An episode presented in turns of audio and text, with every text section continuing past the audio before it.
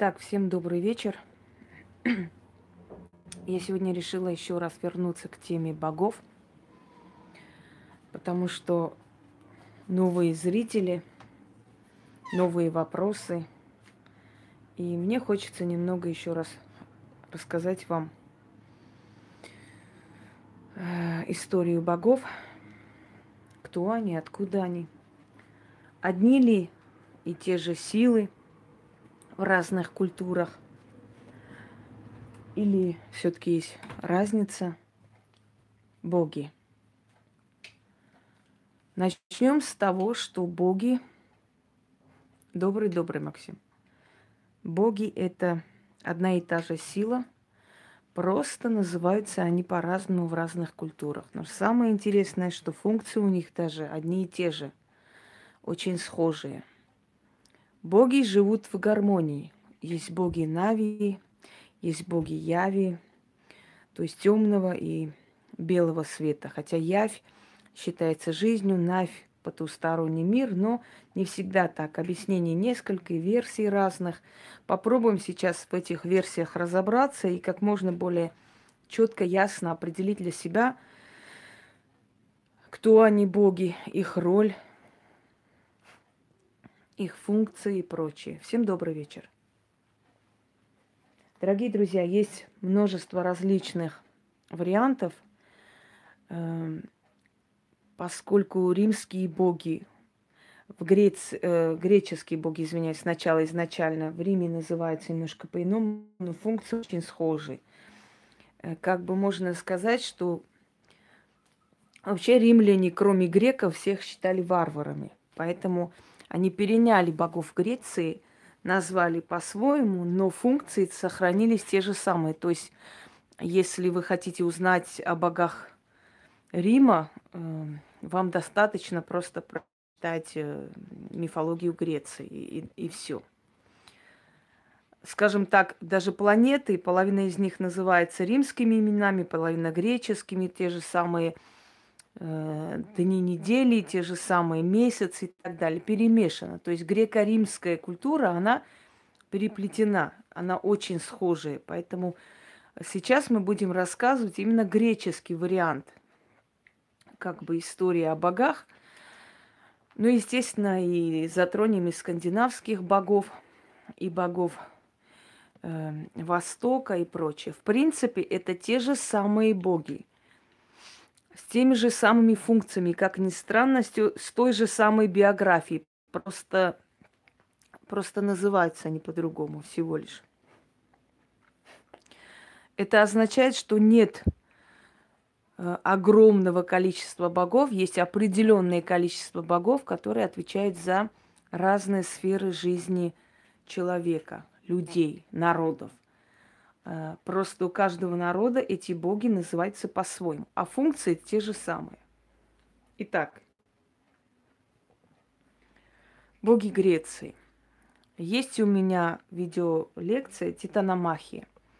Титаномахия ярко описывает о том, как боги восстали против титанов, свергли их, обезобразили – и начали отправлять своих детей, полубогов, полугероев, для того, чтобы те истребляли. Я расскажу обо всех.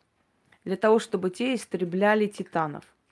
И очень сильно напоминает титаномахия э, ту же самую историю в кельтской мифологии, где боги демонов-фаворов загнали в тупик, в преисподнюю и значит, э, в бездну океана. И те стали темными богами, обезобразились, и уже э, функции их были как бы черная, темная сфера. Очень похоже на библейский рассказ о том, как, как ангелы сражались э, с дьяволом и демонами его и скинули вниз, в преисподнюю, вниз. Они внизу стали богами. Очень схожая история э, в армянской мифологии, добрый вечер, э, в армянской мифологии, где рассказывается о сражениях богов с девами, то есть с демонами. Очень схожая история индуистских богов и сражений с демонами. Э, и прочее, прочее. То есть хочу вам сказать, да-да-да, здесь очень много энергетики перемешано, поэтому здесь необычная энергия, необычное состояние. Итак, эти все рассказы, эти все предания, это все ложится в основу э, Спасибо, Оксана. Не обязательно быть практиком. Я даю очень много нужных дельных советов и простым людям, так что вы правы. Так вот, эти все одинакового типа рассказы, они о чем-то говорят. Они говорят о общности богов, да, о нашей общей истории, о том, что был про язык человечества. Поэтому э, наши разные языки – это перевернутые языки, вот один и тот же язык перевернутый.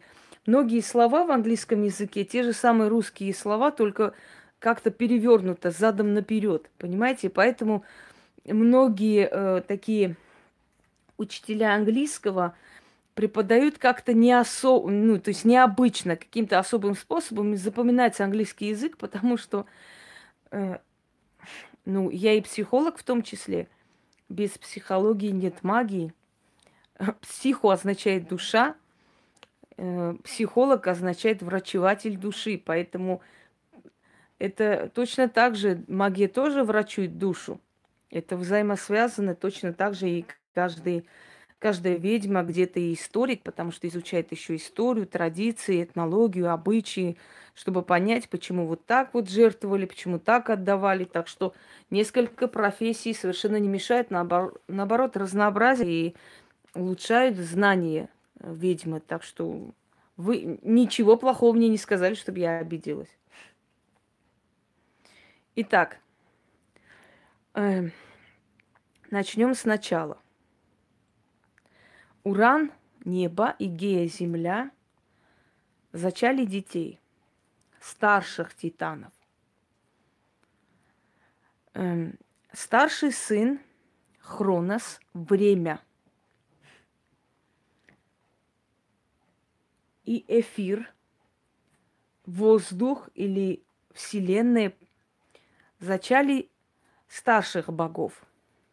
Туда входит Зевс, Э, туда входят Фемида, э, Деметрия, Гестия и так далее. Хотя они относятся и к римскому пантеону в том числе, но они где-то перемешаны с греческим. Далее, сыновья Хроноса, который соответствует римскому Сатурну. Сыновья Хроноса времени. Значит, старшее поколение пока еще титанов, еще не богов. Они потом станут богами, когда извергнут титанов. То есть получается несколько поколений титанов. Э, и один из этих поколений восстал. То поколение, которое сродни Зевсу. Зевсу, одному из его братьев Посейдону, второй Аид, могущественная Фемида – Деметрия, э, Гера. То есть вот это поколение, старшее поколение богов восстает. Восстает и начинает сражаться с титанами, поскольку э, титаны поглощали своих детей. И не одна история только поглощения детей. Титаны, могущественные титаны, рождали, поглощали своих детей, чтобы те вдруг не продолжились. То есть, чтобы те не захватили власть. Но так получается, что мать прячет Зевса. Потом прячет тайком его братьев, сестер, кого успевает спасти. Но рожает и рожает без конца, и без конца отец их поглощает, убивает.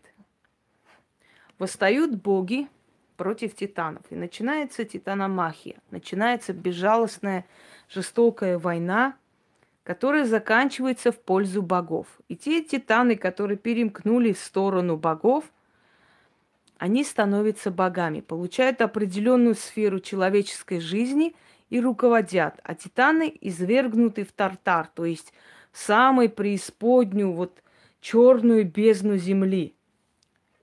Извергается туда прекрасная дева Медуза, которая со временем становится змеей-девой Добрый вечер, Хабсат. Извергается туда э, другое поколение, часть титанов, которых по очереди, значит, э, герои, полубоги, а в основном это сыновья Зевса от земных женщин, находят и убивают. Тот же Геракл, который в римской мифологии Геркулес, Персей и прочее. То есть они лишают титанов власти, они лишают титанов силы, они отбирают у титанов красоту. И э, титаны становятся изгоями, титаны становятся воплощением зла. Один из титанов, до которых как бы руки не дошли, был Прометей. Прометея было не придраться. Но Прометей решил помочь людям, он принес им огонь. Тогда Прометея приковали к скалам, и орел Зевса клевал печень. На следующий день печень срасталась, и по новой он клевал, и вот эти бесконечные мучения продолжались. У армян Прометея называют Артаваст. И по разным поверьям он был прикован в скалах. И, э, значит, северокавказские народности называют его Рушанг, спаситель. У грузин Прометей Амиран. У грузин есть даже праздник Амираноба, когда кузнецы выходят и начинают звенеть цепями и бить молотками – это символизирует освобождение Прометея, то есть они требуют освобождения Прометея. И по разным поверьям, ночью кузнецы тайком пробрались к нему, освободили его от, оков, и он вышел и стал искать несправедливость и истреблять.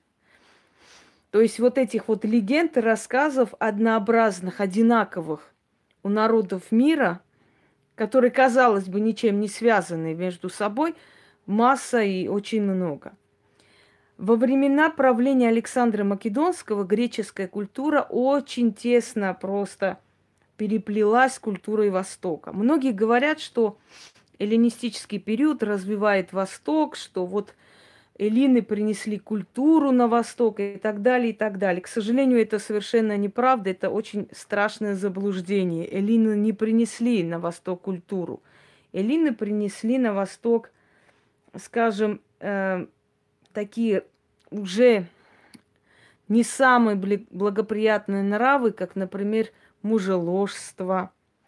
Они истребили касту магов, хранителей древних тайн. Они истребили очень много книг, внедрили своих богов. И боги Востока, которые были бестелые, которые были духовные сферы, которые были всеобхватывающие, вселенские, вот такие разумные силы, вот их заменили человекоподобными богами. Так вот, греческие боги считаются человекоподобные боги, потому что греки своим богам дали человеческие черты. Они даже биографии своих богов рассматривают и как бы создают из учета человеческой жизни. Боги влюбляются, боги изменяют друг другу, боги ненавидят, боги женятся, боги расходятся. Все как у человека. Может быть, потому что человеку легче воспринять именно в таком обличии своих богов. Да? Я должен видеть то, во что верю. Но факт в том, что боги вот эту свою таинственность где-то потеряли и стали наравне с человеком. Они стали человекоподобны, им присущи те же чувства, что человеку. Они, оказывается, могут расходиться, могут влюбляться, могут помириться и так далее. Конечно, в нашем понимании так легче воспринимать богов. Естественно, что их жизнь намного, намного раз э, выше нашего разума, и мы не э, обхватим и не поймем до конца – но с другой стороны, греки, как бы вам сказать, приблизили. Вот именно греческая культура, которая... Да-да-да, вчерашние цветы. Греческая культура, которая э, вот так вот смогла изобразить, а мы знаем, что древние Греции, они обожали, просто была культура тела, красоты, да, культ такой. И они обожали позировать, они любили э, как бы увековечивать свое тело. И все уважающие себя матроны Рима, это дамы, это, э, скажем, э, благородные дамы из благородных семейств. они все позировали для определенных богинь. Например, та же самая вот Ирида, которая, да, э, это всего лишь копия какой-то римской статуи. Но с какого века вот той, та самая статуя, из которой снята копия, я не могу сказать. Но хочу вам сказать, что эта женщина была, действительно жила в этом мире. И представьте, уже сквозь столько тысячелетий мы с вами видим лицо женщины, которой уже нет в этом мире давно, но это ее лицо, это ее черты, которые остались в веках на веки вечные. И, и они так и останутся, потому что ее увековечили. Согласны? Необычно. То есть тело человека давно не существует, и душа ее где-то в каких-то мирах, она ушедший человек много тысяч лет назад. То есть мы с вами видим человека, жившего много тысяч лет назад, и мы имеем возможность лицезреть и понимать, как тогда люди выглядели, э, в чем были эталон красоты.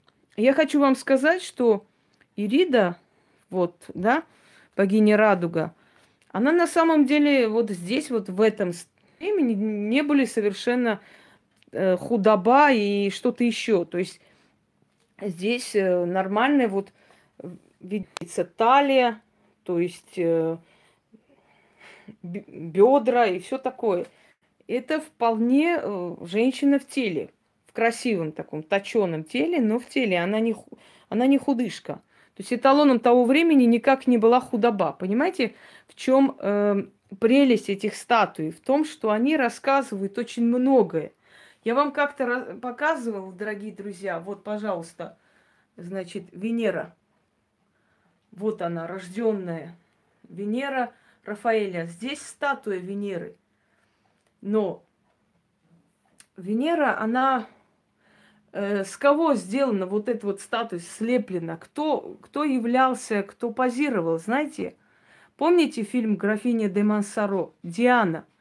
Диана де Мансаро, она позировала для вот э, как бы этой картины «Графиня Мансаро», да. Вот она, эта красавица. Конечно, в фильме ее представляют такой э, чистейшей души человеком, но на самом деле она была шпионкой, она была шпионкой э, Екатерины Медичи.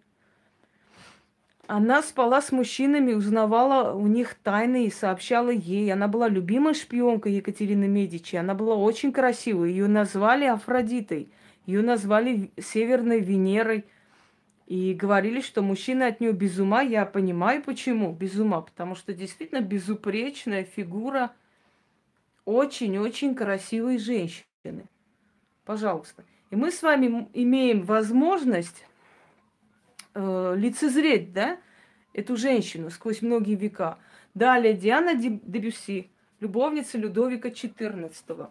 Давайте я сейчас это уберу, чтобы вы все могли видеть. Извиняюсь. Диана, богиня охоты, любовница Людовика XIV. В нее были влюблены все мужчины. Вот она.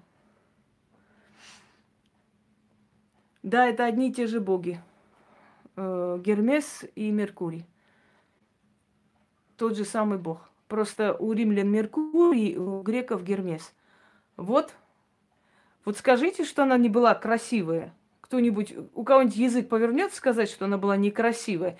Здесь ей было более 40 лет, когда она позировала. Лицо у нее немножко такое грубоватое, но тело очень красивое. Значит, в роли Атланта, Титана Атланта, опять же, наказывают Атланта тем, что он должен, обязан, э, значит, держать небосвод свод неба. Э, опять наказание титанов за что-то. Атланта, э, в роли Атланта говорят, что был армянский царь, позировал армянский царь Тиридат. Он говорил, что на его плечах целое просто огромный груз мироздания. Вот по разным легендам, что позировал для этого царь Тиридат армянский когда римские скульпторы попросили его позировать для э, вот, э, статуи Атланта. Пожалуйста, мы с вами видим древние лица людей, которые жили много тысяч лет назад. Представляете? Здесь очень много таких. У нас тут... Кто позирует у нас э, в роли Фортуны? Давай-ка напиши, Максим. Ее лицо один к одному очень похоже, и, может быть, это и не легенда. И Фортуна у нас не отличается худобой. Бона Сфорца, да. Кто она была, я тебе даю возможность, напиши сам, чтобы народ знал. Здесь, да, она большая. Вот по сравнению с Фортуной, которая, ну, как бы, обычной Фортуной, да, статуя, это тоже не маленькая Фортуна, кстати. Вот она очень большая Фортуна. Огромная она Фортуна. Она сразу выходит. Это не девушка с кувш... кувшином. А, там, которая девушка с кувшином, мы уже про нее говорили. Я, я буду рассказывать обо всех по порядку. Я сначала просто хочу показать изначально. Девушка с кувшином у нас Пигия, источник. Богиня источников, богиня воды. Вот читаю, Максим нам дает справку. Королева польская, великая княгиня литовская, итальянская герцогиня – правилами мужа, Бона Сворца, э, которая, собственно говоря, и позирует здесь. Именно поэтому ее потомки, выходя замуж, женщины, да, женского пола потомки, выходя замуж, с собой забирали статую Фортуны. Видимо, свою прабабушку с собой забирали как защитный щит для себя, как какой-то, я даже не знаю, как э, символ чего-то. Иди сюда. Давай. Сюда. Бегом. Да, красивая женщина. Итальянка.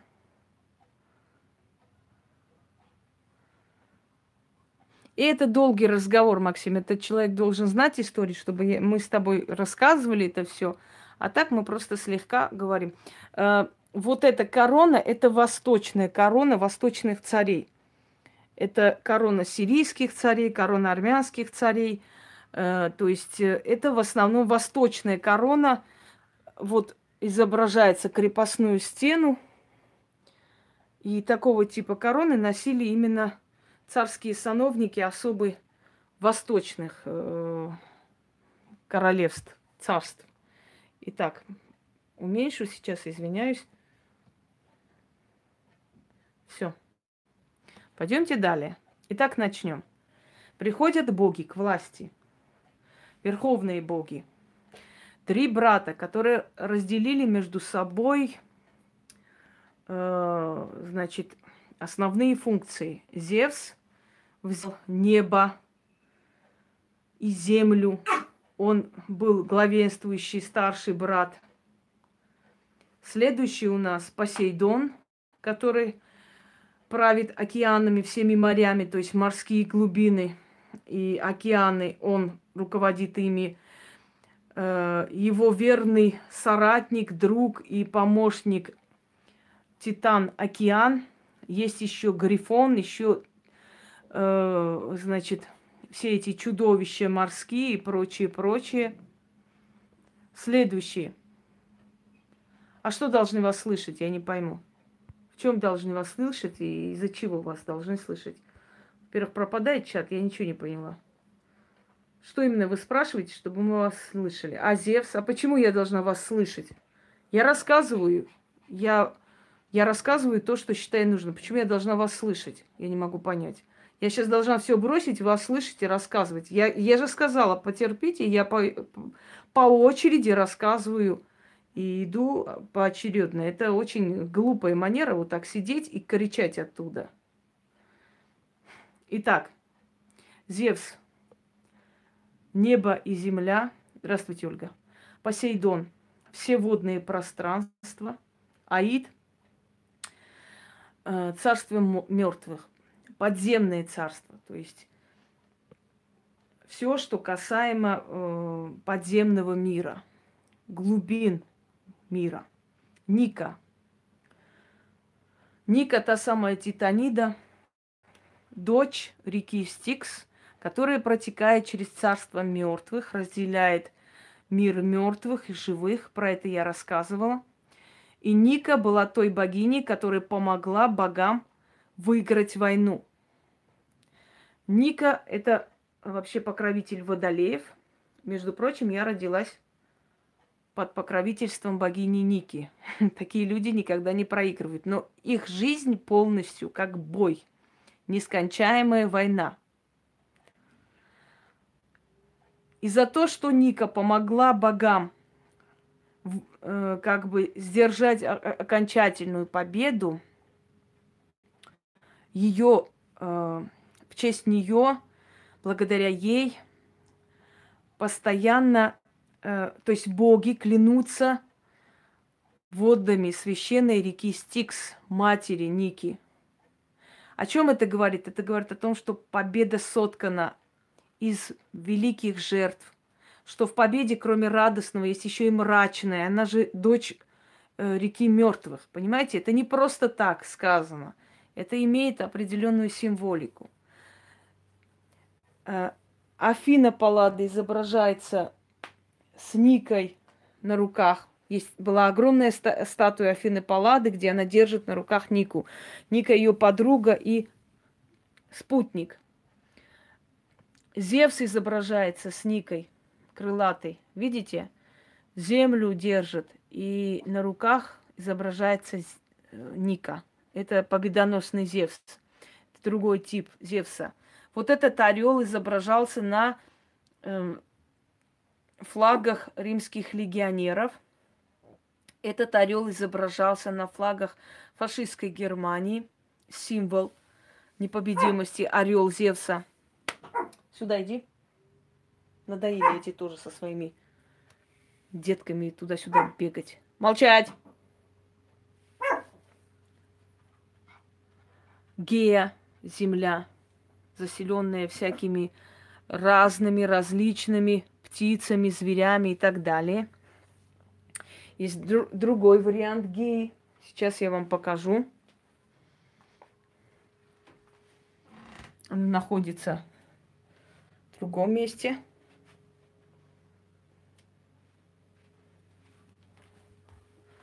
Это мне подарила Маргарита. Гея, беременная земля. Видите? Это другая версия геи. Далее. Эм, итак, идут боги помладше. Арес. В одной из версий он сын Урана. Я не случайно тогда сказала. В одной из версий он сын Урана. По другой версии он сын Зевса. Вот сын Зевса, он как бы более закрепился за ним – и в легендах он чаще уже встречается как нелюбимый сын Зевса. Говорят, что он был зачат в гневе. Говорят, что Гера сбежала от него, потом вернулась беременной, и он подозревал, что это не от него рожденный ребенок. Одним словом, он не любит своего коварного, лживого, но сильного и агрессивного сына Ареса. Арес – бог войны, Марс – Арес считает, что на войне все средства хороши. У него огромное одеяло из кожи убитых им врагов. У него ожерелье из голов и черепов своих врагов. И его супруга Афродита, то есть Венера. Афродита была женою кузнеца Гефеста. Гефест – послушный, любящий супруг, который все время дарил ей необычные украшения, чем она все время хвасталась и вызывала ненависть и зависть у всех э, богинь Олимпа. То есть считали, что этой вертихвостке очень повезло, что она легкомысленная такая э, девка, но вышла замуж за хорошего парня, работящего, любящего ее, обожающего ее Гефеста. И здесь случается следующий Гефест один раз застукал свою жену с кем? Со своим братом Аресом. Арес соблазнил ее, и вот история их любви потрясла Олимп. Они начали тайно встречаться, они начали, э, прово, как бы они проводили вместе ночи, и об этом разузнал Гефест. Он пытается наказать неверную супругу, очень тяжело ее отпускает, очень переживает, но в конце концов приходится ему как бы смириться с потерей своей любимой Афродиты. Вот эта легенда, казалось бы, да, красивая история. Но о чем она говорит, дорогие друзья? Это тоже поучительная история. Это говорит о том, что женщина выбирает не того, кто их обожает, любит, кто готов носить на руках, послушного, хорошего, заботливого мужа. Нет, они выбирают агрессивного, злобного, того, кому вообще не интересны твои слезы, кто плевать хотел, больно тебе или хорошо, и любят, любят безумно. И за ним бегают, и выходят за него замуж. Вот о чем говорит эта легенда, что любовь предпочитает жестокость, войну и борьбу. Что любви не нравится спокойствие, гармония, тишина. Любовь, страсть бегает за войной. Понимаете? Так вот, интересно, однако, сочетание, да? Война и любовь вместе создают семью. Кто-нибудь знает легенду? Да, любовь зла не просто так. Полюбишь и Ареса. Мужественный был Арес, красивый был, э, дерзкий был, наглый и привлек и соблазнил Афродиту, и забрал ее, потому что она была самая красивая из богинь.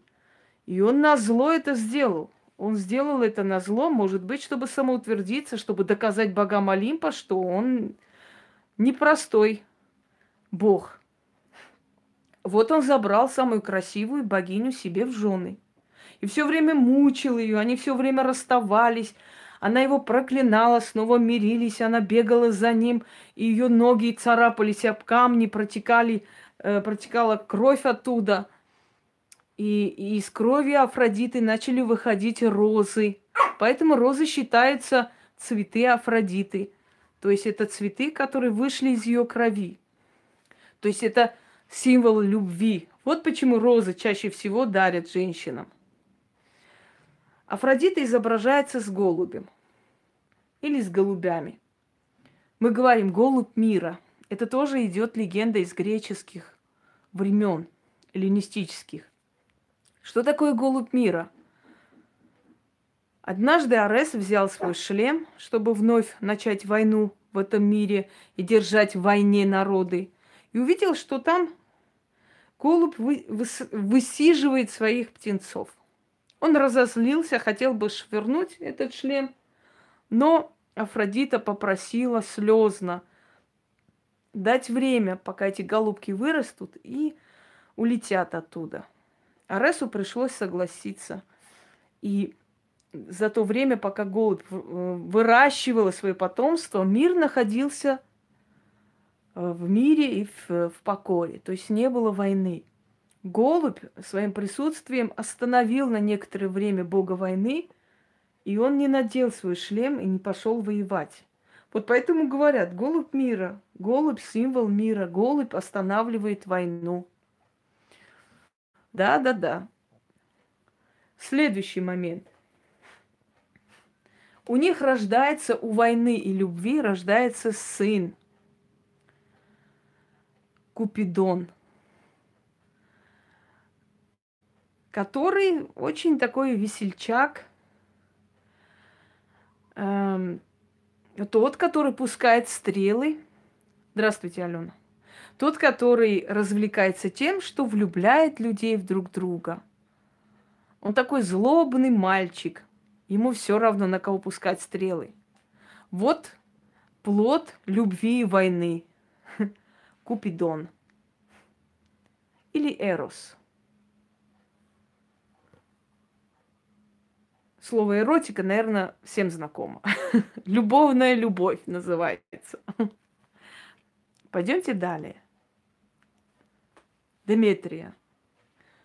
Сестра и супруга Зевса. Вообще у Зевса три старших жены. Деметрия, Фемида и Гера. Но поскольку Гера по рождению львица, пусть попробует кто-нибудь из этих богинь пикнуть. Она главная жена, она ревнивится, она везде его ищет, из всех постелей вытаскивает Зевса, он ей клянется, клятвенно обещает больше никогда. Или Эрос, Амур, Купидон. Одно и то же. Значит, Зевс клятвенно обещает Гере никогда в жизни, ее символ павлин, как видите сзади, никогда в жизни больше не изменять, дает клятву, там, клятву Гиппократа. Но вновь и вновь у него появляются дети во всех сторонах света. Гера злится, ненавидит его. Для того, чтобы скрыться от жены, он начинает изменять ей под обликом быка. Например, приходит под обликом быка э, к, значит, Микейской царице. Потом под обликом огромного лебедя он приходит э, к леди и рождает от него детей. То есть он уже и под обликом э, золотого дождя приходит к Данаи, изменяет опять Гере с ней. В общем, он любвеобильный мужик, но он все время прячется, прячется под разными обликами, чтобы жена не раскусила, не увидела. И когда рождаются дети, ему приходится признавать, ему приходится им помогать, он становится их покровителем, и Геру ужасающе это злит. Единственное, что ее утешает, что они никогда не будут богами. Это клятвенно обещано ей, что они будут полубогами. Они будут всего лишь героями, но богами они не будут и не, и не возьмут престол ее старших сыновей. Вот. И вот так вот и идет их счастливый брак. В изменах, в подозрениях, в ненависти, в злости, в любви. Он несколько раз разозлился на нее до такой степени, что заточил ее в тартар. Потом опять вытащил ее, вернул к престолу. И она есть главная старшая богиня, покровительница семьи, очага и прочее, прочее. Геракл для того, чтобы как-нибудь смягчить гнев своей мачехи, назвал себя в честь нее сыном Геры, Геракл – вот тогда она от него отстала чуть-чуть. Итак, далее, Деметрия. Деметрия – богиня плодородия, земли, земледельчества, хозяйства, сельского хозяйства, в общем, мать земля. Метриус, э, ой, Демос – земля, Метриус – мать. Мать земля – и вот мать-земля Диметрия. Она себе, скажем так, озеленяет землю. Крестьяне приносят ей в жертву там всякие фрукты, а, огромные красивые алтари стоят Деметрии. Наслаждается она жизнью, и в какой-то момент ее уже взрослая дочь, красивая Персефона, пропадает – Начинают боги искать ее везде и всюду, нигде ее нет. Но не может быть, чтобы вездесущие боги не знали, где дочь Деметрии. Она сходит с ума с горя. Земля покрывается инием, холодом. Люди начинают мерзнуть, умирать, урожай начинает портиться. Люди день и ночь молятся, просят, умоляют Зевса помочь им в этом деле. И Зевс уже не знает, как утешить жену. И вдруг он понимает, что единственное место, где можно спрятаться от богов, это, здравствуйте, это преисподня, это темное царство. И он спускается к брату Аиду. Аид долго отрицает, что он причастен к этому, но потом признается брату, что безумно влюблен – свою племянницу Персефону и не отдаст ее ни за что. Будет сражаться со всеми богами, если вдруг Персефону захотят отобрать. И вот он разрывается между двух огней, не знает, как правильно поступить, чтобы не начинать какую-то новую титаномахию. Значит, садятся за стол переговоров и решают, что половина года То есть одну половину часть года Персефона проведет рядом с матерью. Вторую часть года она проведет со своим мужем. И вот так и случается, когда Персефона идет к матери, земля зеленеет, приходит весна, лето, люди сажают, люди собирают урожай. И как только Персефона уходит к своему мужу, Деметрия начинает день и ночь плакать от тоски. Начинаются дожди, начинается холод, зима. К весне Персефона опять поднимается к матери. И опять земля начинает зеленеть. Вот это что касаемо Деметрии. Пойдемте далее. Фемида. Та, которая не смотрит ни на титулы. Та, которая не смотрит на положение. Та, которая не учитывает ничего, кроме достоинств человека. Эм, Титанида Фемида, ставшая богиней. Она своеобразная богиня. Я извиняюсь, мне нужно отключить телефон, иначе мне просто достанут. Вы пока наслаждайтесь.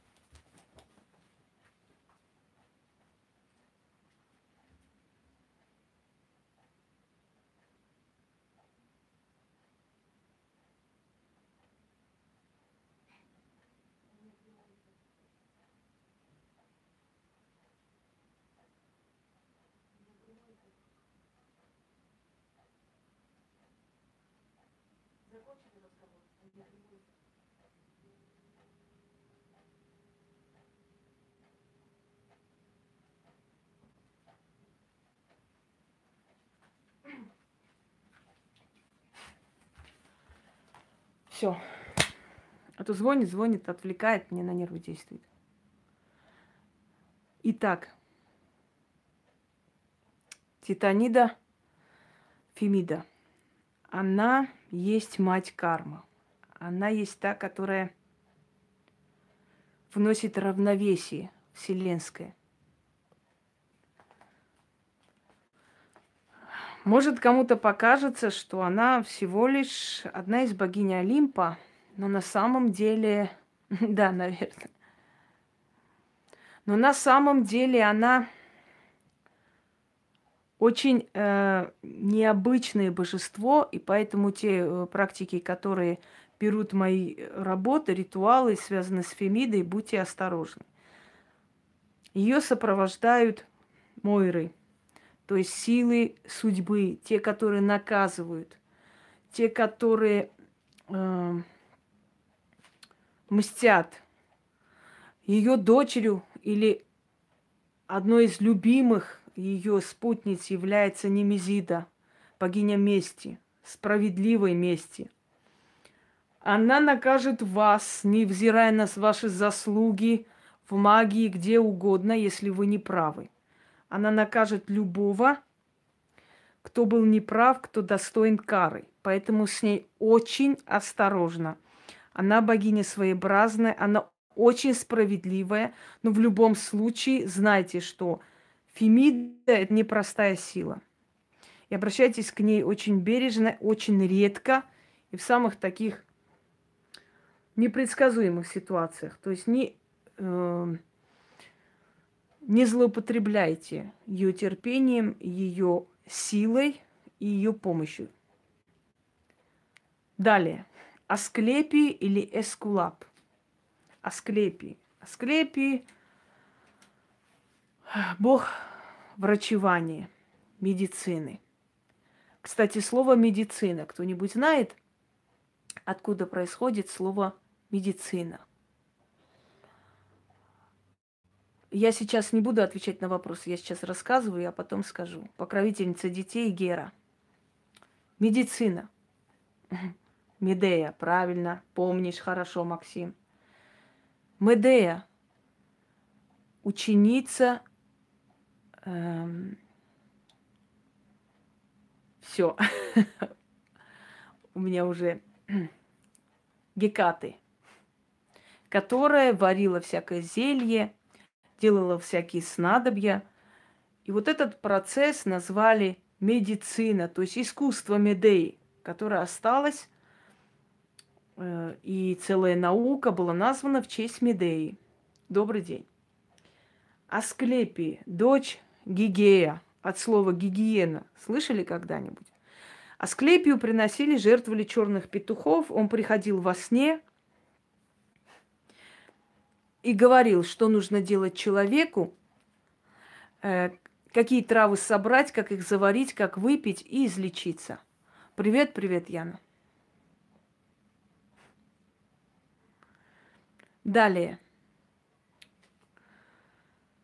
Так, Оскар мы не будем затрагивать, он к богам отношения не имеет. Но сейчас хочу э, вспомнить, про всех ли я рассказала, тех, которые здесь э, находятся, богах, да, греческих. В принципе, э, да, Диана, богиня Луны, лунная богиня, богиня охоты, та, которая вечная девственница, но почему-то потом она решилась все-таки до себя допустить Люцифера и родила от, нее, от него Арадию. Вот она, Арадия. Матерь ведьм, главенствующая ведьма, э, которая научила всех ведьм колдовству. Вот, сереброгрудая дочь Дианы Арадия. Здесь ведьмы, шабуш ведьм или э, три стороны Луны называется. Это мы сейчас опустим. Это, это не имеет отношения к этому всему. Так. Титанида Ирида. Богиня радуги. Та, которая посланница богов. Та, которая от, отправляет желание, просьбы, передает богам. Но люди путают иногда ее с богиней Эридой. На самом деле Эрида – это спутница бога Ареса – бога войны, Эрида – богиня раздора. Нет, Лилит в шумерской мифологии, Алексей, Лилит в восточной мифологии, она не богиня Луны, она э, покровительница лунная, она ночная богиня, она богиня ночи, тьмы, вот эта вся символика лунная и так далее, это шумерская, то есть это восточный типаж. А Диана, она, как бы сказать, пересечение двух культур Запада и Востока, она вообще пришедшая, я бы сказала, э, с Востока. Это восточный культ Диана. Но со временем, э, поскольку Аполлон был солнцем, а Диану называли его сестрой, вот ей дали полномочия Луны. То есть она сама Луна как бы выходит. Луна, богиня Луна. Но потом эти полномочия было отдано еще одной богине, Селене. Селена Луна. То есть, понимаете, как здесь несколько ипостасей разных, разное время. Боги занимали, как бы сказать, грубо говоря, разные должности. Далее. Значит, у нас богиня мудрости. Кто у нас богиня мудрости? Кто-нибудь узнает ее? С совой. Афина. Афина Паллада. Да-да-да, там очень много версий различных. Я просто говорю самые четкие и запоминающие. Афина Паллада. Та, которая родилась с головы Зевса, та, которая сама раз, разум. И Афина считается воинствующая мудрость. То есть не просто мудрость, мудрость, которая пробивает мечом себе дорогу, которая себя защищает от невежества – Здесь вторая версия богини Гекаты, э, ночной богини. Внизу первая версия, именно римская версия, то есть копия статуи, которая была в Риме, находилась в ее храме. Э, Меркурий или Гермес, бог э, путник, бог торговцев – и так далее. На этом здесь римский пантеон заканчивается, потому что э, уже как бы э, о римском пантеоне, да, Хронос, пожалуйста, само время. Крылатое время, Хронос. Кто у нас остается из римского пантеона, то есть греко-римского? Это у нас Персей, убивающий Медузу, Гаргону. Э, далее, в принципе, мы с вами здесь всех рассмотрели. Да, Пан. Первая версия Пана стоит вон там. Вторая версия Пана вот здесь. Сейчас, секунду. Уменьшу. Угу. Пан. Пастух темных сил. Он руководит теми сущностями, которые находятся в нижнем астрале. То есть он руководит сущностями, которые вокруг нас, нас окружают. Согласно греческой мифологии, он еще является супругом самой Медузы Гаргоны. Сначала Гаргона с ним билась смертным боем, а потом, оставшись одной много лет в Тартаре, в этом преисподней, в этой темноте, она его полюбила и родила от него детей. Но когда Медузу убили, пан забрал этих детей и ушел, э, ушел в эти леса и остался там.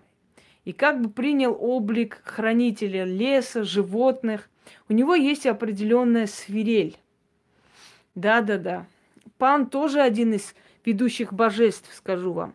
Вот эта свирель, в которую он сидел, создавал такой жуткий звук, такой, такие ужасающие, страшные звуки, что все звери, птицы выскакивали из своих mm-hmm. гнезд и избегали, кто куда мог.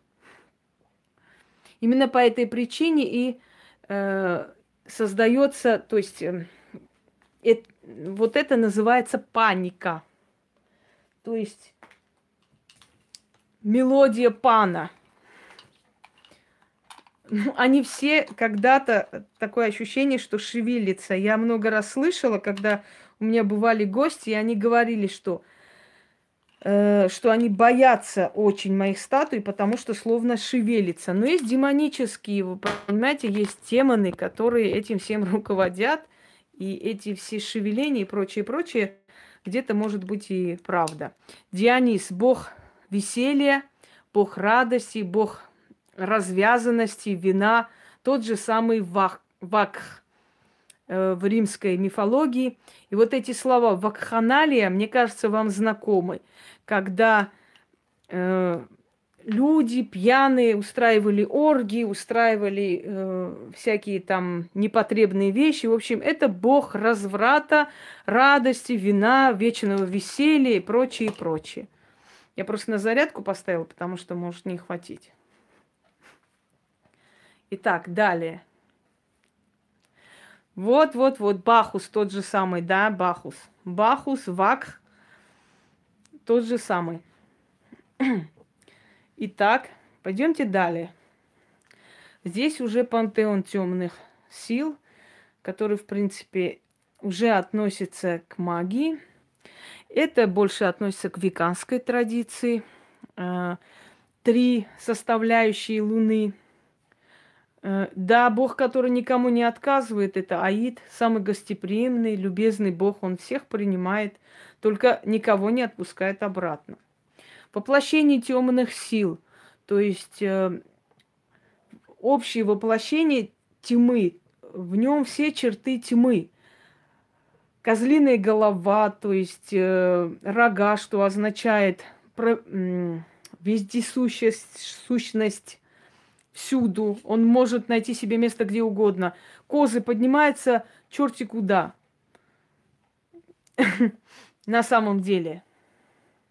Я знаю эту богиню. Какую богиню? Ничего не поняла.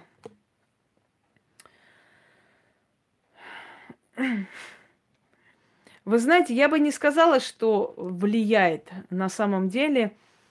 Эм, имена богов, они, в принципе, уже настолько эм, ну, грубо говоря, растрепаны когда-то в древние времена и забегали называть именами богов, дабы не перенять их функции какие-то в жизни. Но за эти века столько раз уже как бы эти имена уже наз... назывались, что они в какой-то мере уже давно потеряли свою такую силу. А, вот эту. Ой, спасибо, Максим, спасибо. Умеешь ты нравиться. В какой-то мере человек берет какую-то часть судьбы, скажем так, и функции этого Бога, или становится под его покровительством. Раньше, если называли именами богов, чтобы иметь их покровительство. Но сейчас они в, основном потеряли эти функции и эту силу, то есть имени, поэтому не особо-то там влияние уже э, есть на самом деле. Не сказала бы, что именно от имени зависит. Есть Дионисы, которые очень э, достойные люди, есть Дионисы пьяницы и какие-то тунеядцы, есть Дионисы профессора. Поэтому это в данный момент отрезок времени, да, в наш век, это не имеет той функции, той силы, которая, может быть, имела много веков назад. Нет этой силы имени Бога уже. Далее. Значит, вот моя любимая Кали Шакти. Это у нас уже индуистский пантеон. Итак, давайте с вами пока разберемся с греческим пантеоном, чтобы людей не путать. А индуистский, кельтский пантеон – это все, скажем так, мы с вами потом обговорим, поговорим об этом. И шумерский пантеон богов, и их функции, и пантеон славянских богов. Ну, всему свое время. Я просто не хочу, чтобы мы сейчас с вами запутались во всем этом. Просто освежили в памяти именно пантеон греческих богов, человекообразных богов. А потом, естественно, пойдем и далее. Эм, есть какие-то вопросы по той теме, которую мы с вами сейчас изучаем? Из пены выходит Афродита, Венера римская –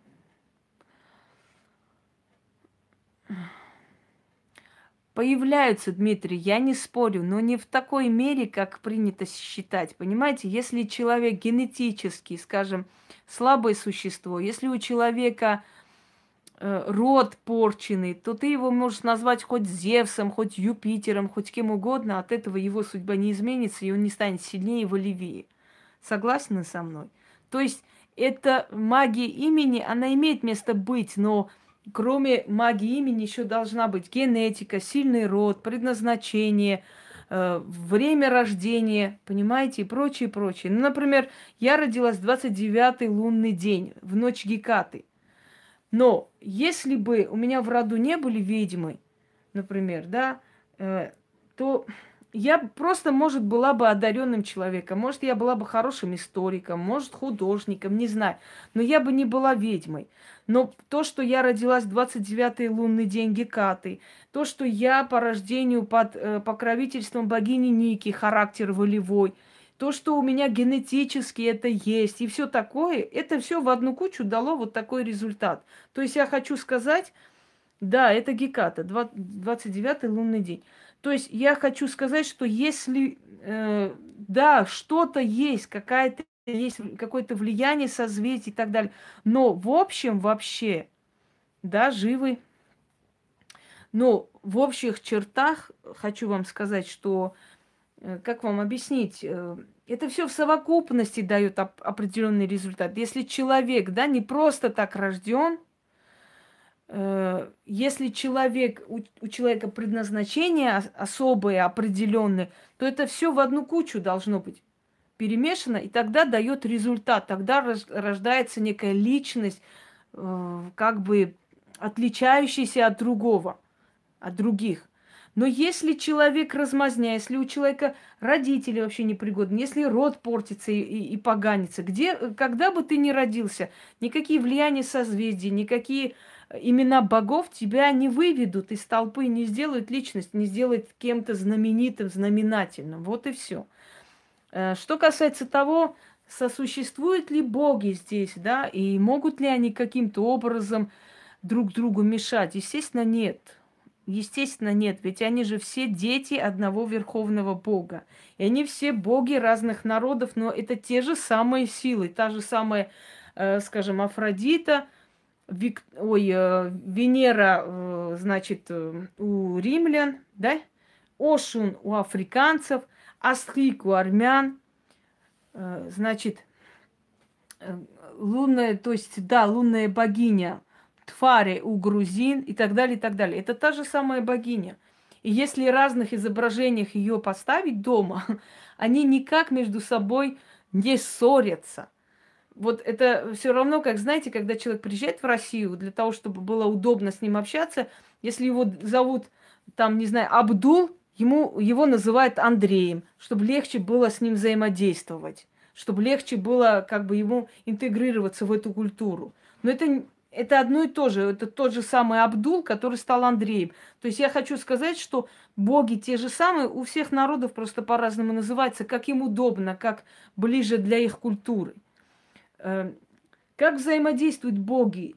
Боги друг другу не мешают, они да, сладкая роза или э, прекрасная роза, вартануш.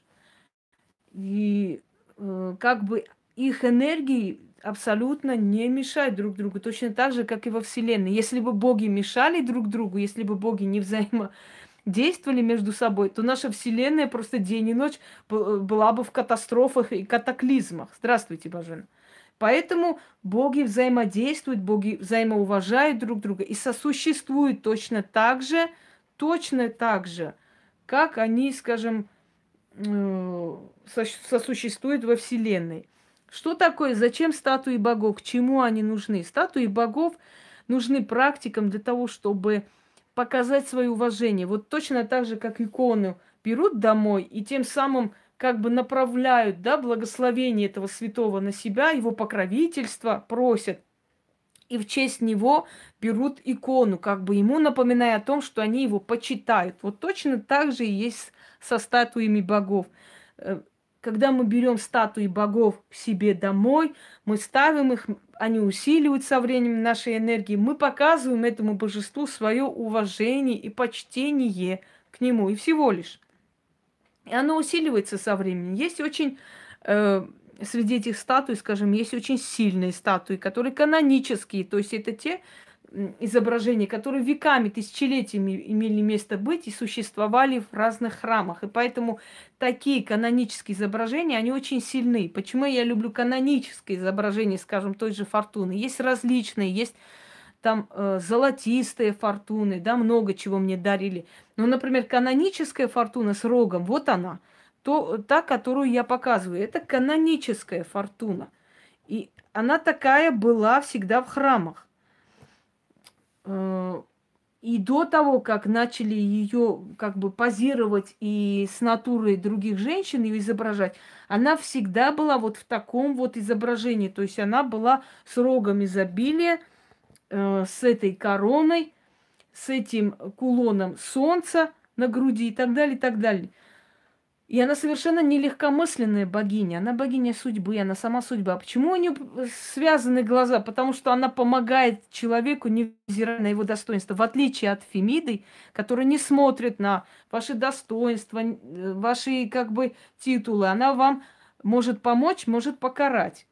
Фортуна, она помогает всем подряд. Заслуживаешь ты это, не заслуживаешь, не имеет значения. Если ты к ней обращаешься и просишь, она помогает. Представляете? Вот в этом ее прелесть, что она помогает, она любит тебя за то, что ты к ней обращаешься, ты просишь, ты ее почитаешь. Я почему говорю, все время обращайтесь к ней, постоянно усильте эту связь с ней, потому что она та богиня, которая, да, помогает, невзирая ни на что. Вы слышали когда-нибудь, говорят, э, давно ищу разную информацию. Спасибо, Олеся, мне приятно. Э, слышали, когда говорят, дуракам везет, да? Или дураки фартовые. вот, э, вот это тот случай. То есть бездарность ты или талант, фортуна тебе поможет, если ты ей понравишься. И это приходится признать, что покровительство фортуны мы получаем не потому, что, э, скажем, в смысле Ольгой? Простите. Не, не совсем поняла. Покровительство фортуны мы получаем не потому, что мы умные, хорошие или плохие. Покровительство фортуны мы получаем просто потому, что она нас любит. И она к нам, вот и правильно, что купила, она к нам благосклонно относится. Как бы вам объяснить? Это то божество, которое будет помогать, невзирая ни на что виноваты вы или не виноваты. Только есть одно условие для этой помощи. Вы должны ее почитать. Любить и обращаться. Все, больше ничего не надо. Это сама судьба. Вы поймите, если вы будете любимицей судьбы, ну, я думаю, что баловень судьбы это... Давайте так, Наталья. Вот не будем мы все корчить из себя профессоров. И если я не говорю о лунных затмениях, о лунах, о циклах Луны и так далее, значит, это можно делать в любое время. Вы можете обращаться к самой судьбе любое время дня и ночи. Луна здесь совершенно не имеет никакого э, значения. Есть очень много заговоров, и основное количество денежных, удачливых заговоров, я понимаю, во время роста Луны проводят, чтобы связывать как бы один догмат с другим. Но если э, она любит розы, красные розы, это ее просто в ее храмах постоянно были розы. И сажали розы, огненно-красные розы.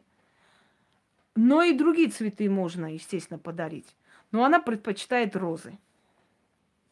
Так вот, э, как бы как луна растет, так мои доходы растут и так далее, и так далее. И вот в этом случае нужен лунный цикл. Но если это нужно, я обязательно дам знать. Если я не говорю, значит, это можно проводить любое время дня и ночи. Да, в принципе, любые ей приятно, какие вам нравятся и, ей понравятся. Но э, вот огненно-красные розы, поэтому я, когда провожу с ней ритуал, я часто лепестки красной розы использую. Именно по той причине, что ей это очень нравится. Я просто знаю.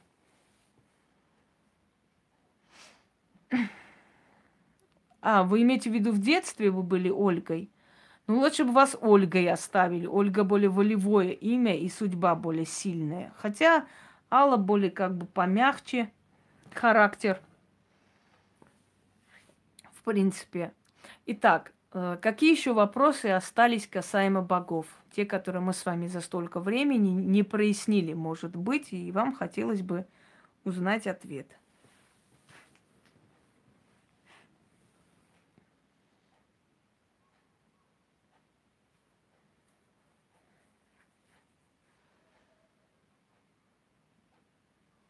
Нету вопросов, это хорошо, это радует. Значит, вам все понятно и ясно.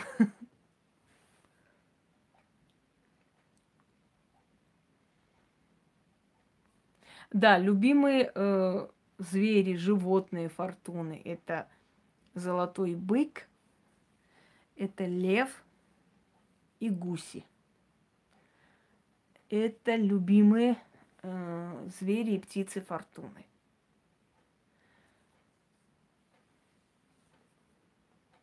Домашних духов, да. Домашние духи берегут ваше имущество. И если человек подружится со всеми силами, которые находятся у него дома, э, скажем так, для него это очень многое в жизни поменяет. Фобос э, – бог страхов, бог внушения, самовнушения – он э, по разным версиям брат гипноза, то есть бога забвения и сна. Можно и камни дарить. Она, в принципе, она любит все, что красиво. Она женщина. Есть в мире вещь, которую вы не знаете. Не знаю. Вдруг есть. Артемида. Артемида и Диана. Уже рассказывала про нее. Есть одна версия Артемида Ефесская. Она, в принципе, э, версия египетская, египетская богиня, она даже носит корону египетских фараонов. У нее много груди, грудей. Она как кормящая мать, ну, перемешаны эти культы Артемида и, скажем, Дианы греческой. Но культ Артемиды Эфесской не очень долго просуществовал потому что он не подходил грекам по, то есть по менталитету. Он остался в прошлом, ну, просто в истории иногда выскакивает Артемида Эфисская и всего лишь. Э, Морфей – это бог э, путанного сознания и сна в том числе, хотя и гипноз. То есть они из ряда вот этих богов потусторонних – который больше влияет на подсознание человека, на сон, на явь и так далее. э, была супруга у бога Марии Океанов. Она тоже была дочерью э, одной, э, то есть по одной версии дочерью Зевса, по другой версии просто свободная женщина, которую он обожествил, конечно, но невзирая ни на что, скажем так, наш дорогой, бесценный, э, кто он там, бог морей, все забыла.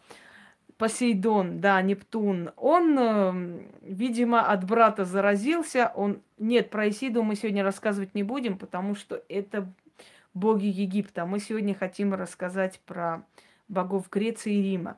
То есть эм, Посейдон или Нептун был очень влюбчивый парень, точно так же, как и его брат Зевс. И поэтому, как только он в корабле видел женщину, если она виднелась где-то на палубе, стояла, он обязательно поднимал бурю, топил корабль и забирал эту женщину к себе. И отсюда выражение, что женщина на корабле к несчастьям, к бедствиям, понимаете? Вот поэтому у женщин на корабль старались не брать. Посейдону моряки до сих пор э, отдают в жертвы. Вы знаете, все удачливые люди, кузнецы, моряки, Э, люди вот таких вот профессий таинственных считались где-то колдунами. Например, у нас в селении кузнецов считали колдунами, потому что они имели дело с огнем. И их называли слугами Гефеста. Э, считалось, что они могут излечить. Значит, эм, Посейдону приносили в жертву выливали огромные бурдюки с красным вином, с медом. И только после этого направлялись в путь. И до сих пор это есть. Когда начинается буря, у моряков есть такая примета. Они вы, начинают выливать воду и что-то сладкое, мед, например, или что-то еще. 13, 13 это не очень хорошо, называется чертова дюжина, и люди Э, под числом 13 не могут найти свое место всю жизнь. Они маются, мыкаются. То есть нужно отсечь это число 13 для того, чтобы человек мог найти свое место в этой жизни.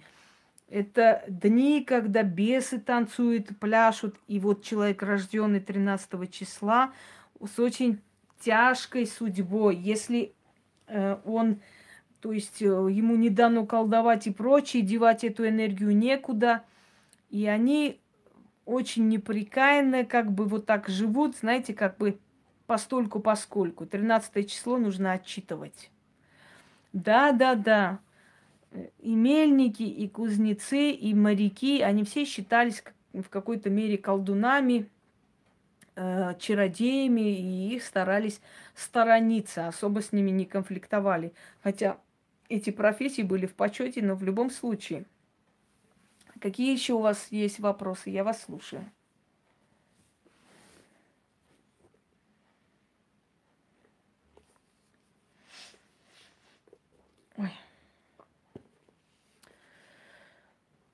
Я знаю историю славянских богов, я об этом уже рассказывала, но сейчас я еще раз повторяю, что это обширная тема, мы не сможем за один прямой эфир всех богов обсудить. Мы сегодня обсуждаем греко-римских богов. Поэтому вопросы именно по этой теме. На какой вопрос ответить? Напишите еще раз вопрос. Я не слышу. У меня тоже счастливое число 13 ну, насколько вы хотите, насколько часто вы хотите, как вы хотите с ним дружить. Если вы с ним подружитесь, никогда в жизни у вас дома ничего не пригорит, ничего не вылетит, ничего не сломается. Я говорю, я столько лет здесь, у меня все в порядке. И вы прекрасно видите, сколько этих статуй. Они как есть, так и есть. Я двигаюсь, хожу здесь, живу, естественно, у меня много чего где лежит, и вытаскиваю. И все очень аккуратно, очень трепетно относится и охраняет меня, и наш дом, и, и так далее.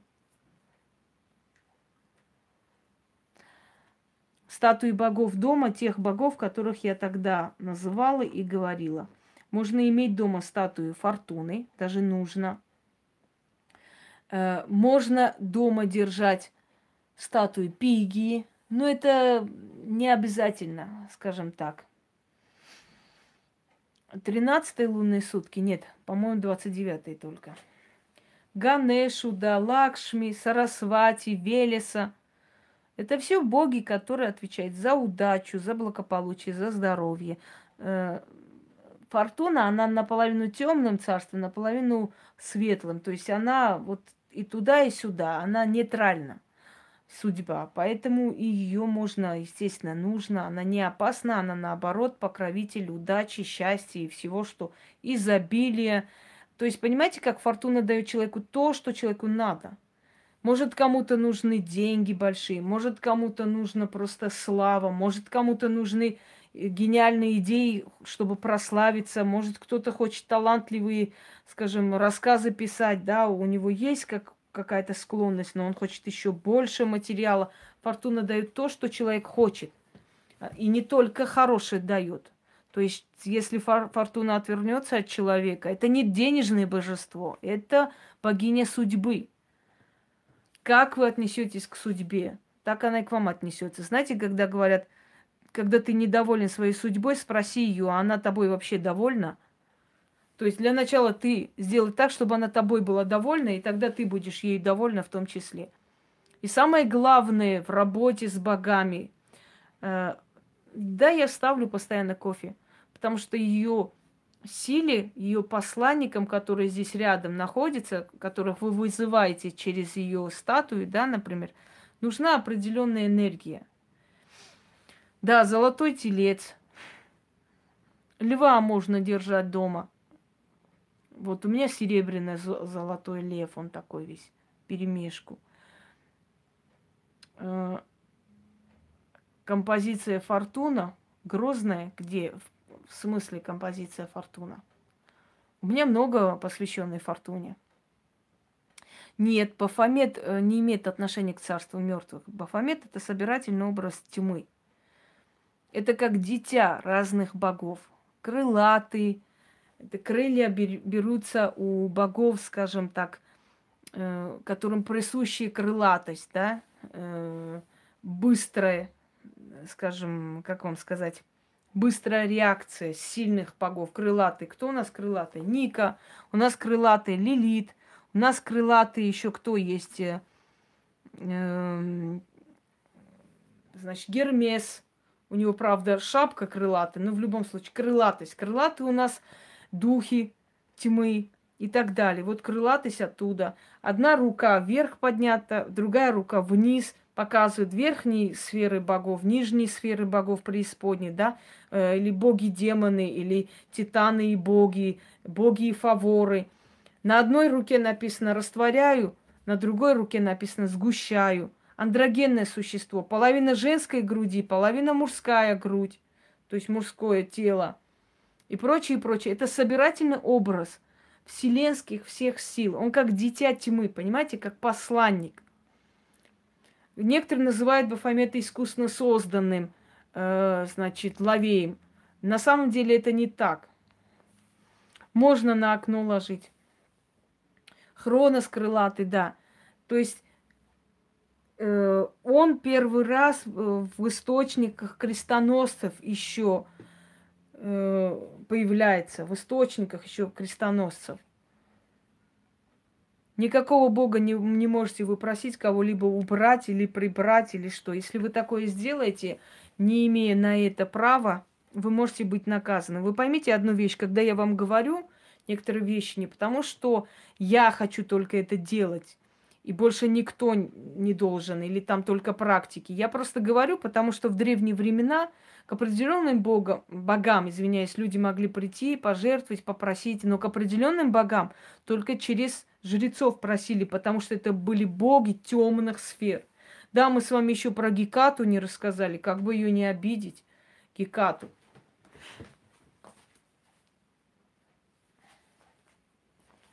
Великая Геката.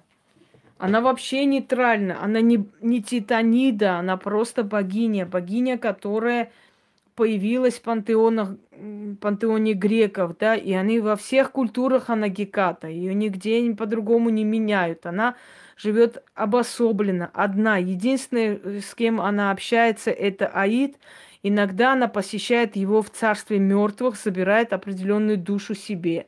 И Аид никогда не отказывают не отказывает ей, потому что она грозная, ее боятся богини, ее не приглашают на пир, боятся пригласить, потому что она та богиня, которая, скажем так, может покарать очень страшно. Ее уважают, любят, и это, скажем так, ведьма Олимпа. И самое главное, ее боятся. Вот мы рассказали. Культ ее, матерь всех ведьм – наставница, нож, которым отрезает пуповину ребенка, то есть она, она изначально есть в жизни человека, еще с рождения. Э, по другой версии, нож для возмездия, волки или собаки, с которыми она ходит, ее свита. Ее три лика говорят о том, что есть три э, воплощения Луны, три возраста женщины – факел во тьме – это его знания, знания, которыми она ведет всех колдунов вперед. И обращение к ней покровительство и повезет той ведьме или тому колдуну, которая будет под покровительством Гекаты. Такой человек неуязвим. К такому человеку никак не прибраться и ничего не сделать с этим человеком. И так далее, и так далее. О Гекате я очень много рассказывал. Кстати, яблоко раздора. Мы с вами не обсудили. Что такое яблоко раздора? Во время свадьбы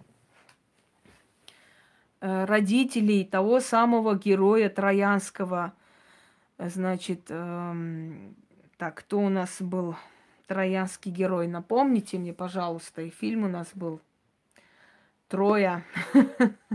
Все, я забыла. Ахиллес. Во время свадьбы родителей Ахиллеса пришли все боги, потому что ее мать была богиней, э, то есть э, нимфой. Ее выдавали замуж за человека земного. Так вот, э, приходят боги и богини. Да, можно кормить. Кормить, если хотите умилостивить Гекату, если вы хотите, чтобы Геката к вам хорошо относилась, чтобы поменьше колдовство вообще липло к вам, любите, помогайте, кормите бродячих животных, в основном собак. Так вот, э, во время свадьбы не хватало одной богини, Эриды. Она была богиней раздора, поэтому ее никто не пригласил на свадьбу. Пришла нету светлых богов, все боги темные. Просто делятся они условно на светлые и темные, а вообще они темные. Тьма означает глубинные знания, сакральные, закрытые. Это не означает плохое. Так вот, во время свадьбы Эрида пришла и с, значит, э, с крыши того дома, дворца, где эта свадьба игралась, кинула красивое яблоко вниз. Это яблоко вся сверкало, переливалось, и на яблоке было написано «самый прекрасный». То есть для самой прекрасной это, это яблоко. И вот начали спорить три богини. Афродита, Гера и Афина. Кому же достанется это яблоко? И полетели они вместе на гору, где Александр, который в истории известен как Парис, рассудил трех богинь. Гера сказала ему, э, Гера сказала ему, Сарасвати вообще-то, если вы хотите, если вы творческий человек, покровитель Сарасвати – Гера обещала Парису, если ты скажешь, э, что это яблоко принадлежит мне, то я тебе дам славу, я тебе дам богатство, огромное имущество. Ты будешь один из известных вельмож в мире. Э, Афина сказала к Парису, если ты дашь это яблоко мне и назовешь меня самой прекрасной, я тебе дам победу в ратных делах. Э, я тебе подарю мудрость. Мудрее, сильнее тебя человека не будет в мире. Афродита подошла и шепнула ему в ухо. Парис, если ты рассудишь в мою пользу и отдашь яблоко мне, и назовешь меня самой прекрасной богиней, я подарю тебе самую красивую женщину мира, Елену Троянскую. И Парис соблазнился, отдал яблоко Афродите и назвал ее самой красивой, самой прекрасной. Сказал, что это яблоко заслуживает именно богиня Афродита. Афродита счастливая ушла – и со временем помогла Парису соблазнить Елену и вывести из строя и украсть. Э, то есть, не, извиняюсь, она не из строя Елену Прекрасную, она Троянской стала позже. Да, извините, перепутала. Потом стала Троянской царе, царевной. Парис вывез ее из Микен, украл и отвез в Трою. Что там было, потом вы знаете. Так вот, когда боги объявили войну Трои и начали помогать грекам завоевывать Трою, то Афродита всеми силами настраивала своего мужа Ареса против греческих войск. Она просила, умоляла помочь троянцам, э, значит, сдержать победу над греками. И троянцы почти что одержали эту победу. Однако богиня Гера и э, Афина полетели к Зевсу и сказали, «О великий громовержец, удержи Ареса, запрети ему вмешаться в эти дела, иначе мы опозоримся». И тогда Зевс призывает к себе Ареса и строго-настрого запрещает ему вмешиваться в эту войну и вообще что-либо делать. Ну, о том, что смастерили коня троянского и обманули грек, то есть троянцев, да, греки оставили огромного коня, в брюхе которых спрятались воины. Об этом, об этой э, легенде мы знаем. Вот поэтому э, часто говорят, бойся греков, дары приносящих. То есть, или троянский конь. То есть это дар, это дар, через который тебе передают несчастье, дар, который э, как бы от, дар, от которого начнется твое падение, твои бедствия. Не принимай даров у греков, особенно троянских коней. Насколько я знаю, один из таких сильных, мощных вирусов называется троянский конь. да? Я, я по-моему, не ошибаюсь. Троянский конь, есть такой вирус. Спасибо, Алексей большое. Мне приятно. Да-да-да, вот вирус есть. Так что, дорогие друзья, иногда в нашей жизни нам дарят троянского коня, а потом через этого коня завоевывают наш мир, разрушают и оставляют нас возле обломков. Спасибо, Яна. Есть еще вопросы насчет вот именно греко-римской истории богов, и мы с вами обсудим. А, я перепутала, извините. Есть у нас Лёша, у него тоже похожий просто, э, похожая вот э, фотография, поэтому я перепутала вас. Извиняюсь. У него похоже, просто немножко отличается, но похоже. Я как-то резко посмотрела и подумала, что это он. Вот-вот-вот, все. Нашла. Ну, у вас там фото, конечно, вот этого, как там, романтичный палач. Итак, дорогие друзья, какие еще есть вопросы, я вас слушаю. Касаемо вот эллинистического периода, может, вас интересовало что-либо, касаемо богов. Видите, тема обширная, поэтому если мы сейчас будем обсуждать иных богов, у нас просто времени не хватит. И как бы, знаете, запутаем народ. Лучше вот так поэтапно, да, потом боги индуизма и так далее, и так далее. Всех по очереди.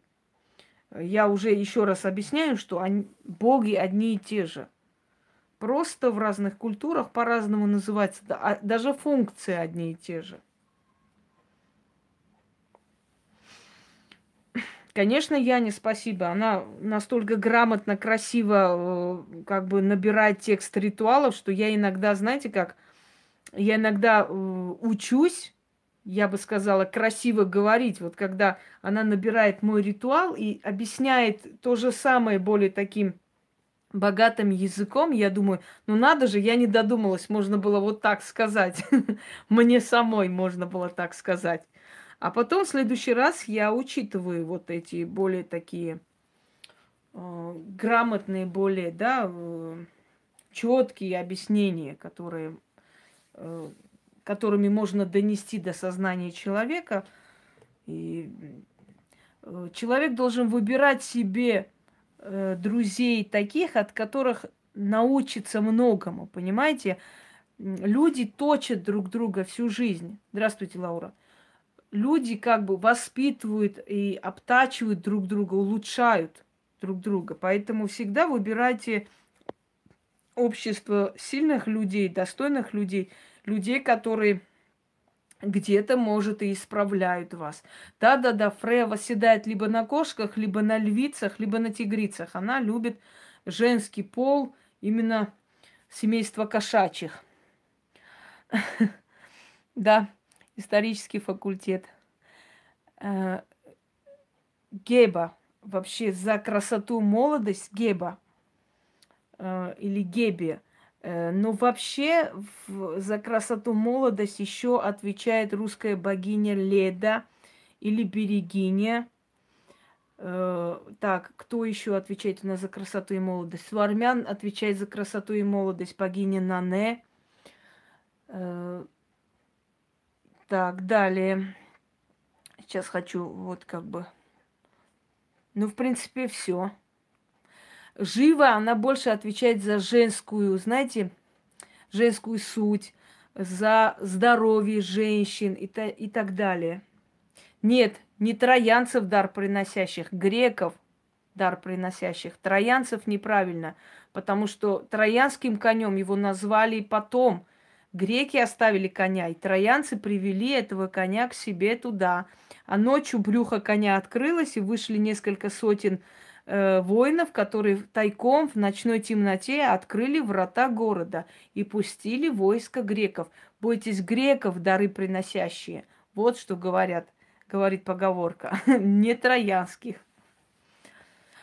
Э, и, естественно, женская красота, привлекательность, Афродита. Я вам давала ритуалы просить, да, улучшить сексуальность или э, страстность.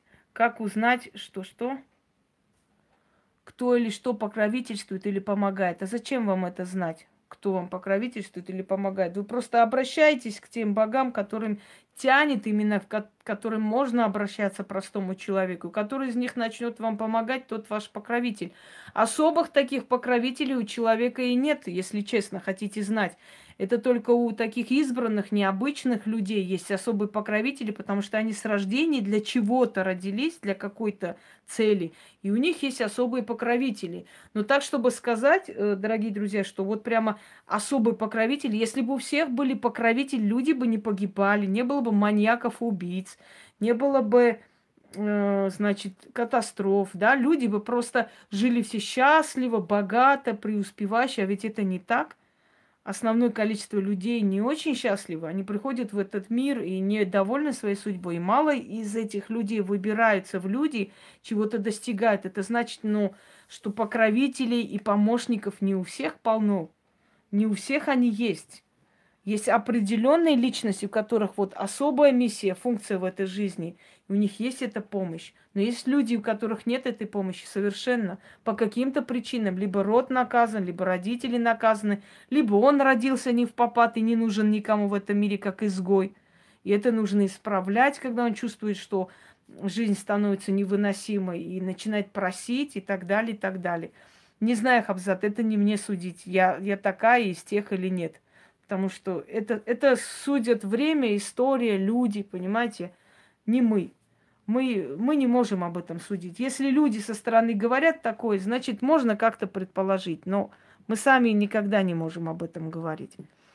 Э, как сказал апостол Петр, да, по плодам их и узнаете их. Вот по плодам человека и узнаете человека, что человек из себя представляет, насколько он любим судьбой, что у него получается, сколько ему дано, да, сколько у него талантов, сколько у него знаний или ничего нет. То есть по плодам, вот чем занимается человек, э, как он проявляет, спасибо, Светлана, как он себя проявляет, насколько он приносит пользу этому миру, вы узнаете, человек действительно стоящий или просто вот как, как-то вот что-то такое, знаете. То есть говорить о себе, рассказывать, можно много чего интересного, согласны? И очень интересных всяких рассказов можно о себе говорить. Но если за этим нету почвы, если за этим нет результата, если за этим нету э, ну, ну, ничего такого, чтобы сказать, что да, вот человек не врет, действительно приносит какую-то пользу. А просто так чисто рассказы сухие, что вот я такая, я вот это, я вот то, это ни к чему не приведет совершенно. Крича о том, что ты царица, ты царицей не станешь. Понимаете? Просто санитары появятся, скрутят тебя и увезут. Вот в чем дело. То есть рассказывать и говорить о себе можно очень много. Нет, это не жнец, ошибаетесь. Это дух-хранитель.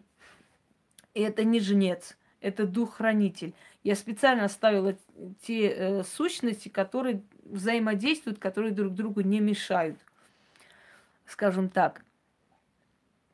Э, далее. Что у нас еще? Мою магию иногда называют божественной магией, потому что она связана с силами богов. Вы знаете, э, демонологии и прочее, прочее, часто для того, чтобы привлечь народ, мы видим в разных, значит, да-да-да, это темный хранитель. Мы видим в разных, скажем так, ну, да-да-да, султан Заде можно себя назвать, от этого султаном не станешь.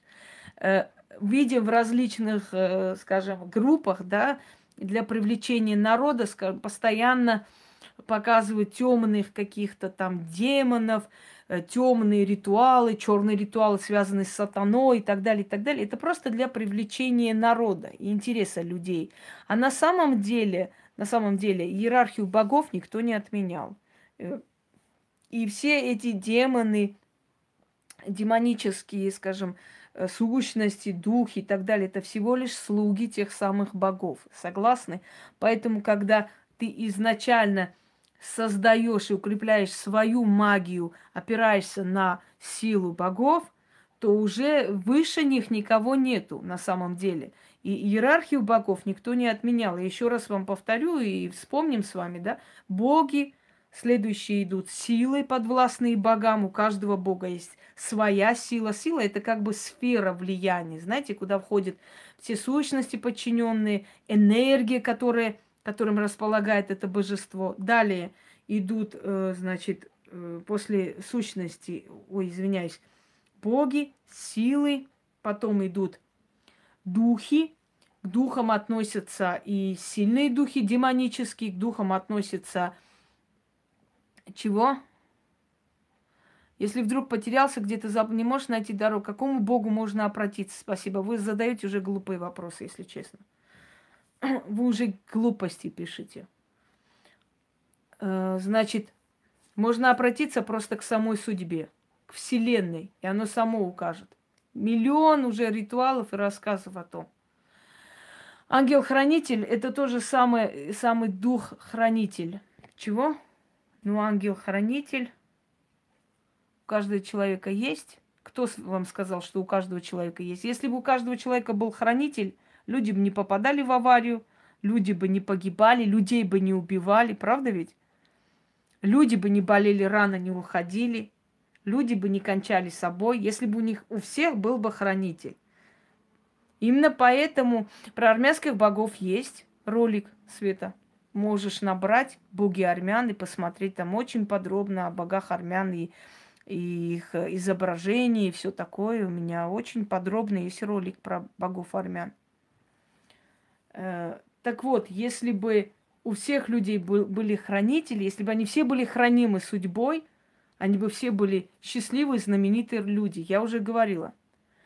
Белый вот видеть появление каких... Чего? Еще раз. Белый волк. Кому допустимо видеть проявление белого волка и в каких случаях? Давно же мучает этот вопрос. Что значит проявление белого волка видеть э, в свите Гекаты? Я не совсем вас поняла. Ее охраняют волки. Еще есть версия, что собаки. Или те и другие. Но только ваш вопрос я не поняла. Причем здесь вам видеть хочется? Вы не увидите богиню. Это нереально. Если она явится, после этого вас может не стать. Богиня является иногда тенью, иногда является черной такой, знаете, стеной проходит. По-всякому является. Но прямо вот так вот лицом к лицу она к вам не придет и не явится, потому что мы никто, чтобы боги к нам приходили являлись. Понимаете, э, что значит видеть хочу белого волка? Простите, не поняла. Вообще не поняла ваш вопрос чем влияет, что влияет, ничего не поняла. Ну вот этот год белого волка. Кстати, символ Олимпиады был выбран волк. Не так ли? Волчонок, волк. Не знаешь, белый, не белый, но то, что волк, это да. Какие еще вопросы, которые мы с вами не обсудили? Белый? Ну вот, тем более. Тем более.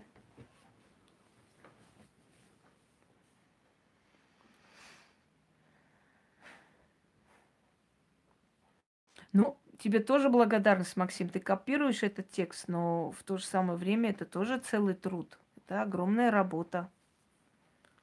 Это тоже непросто и нелегко дается. Согласен?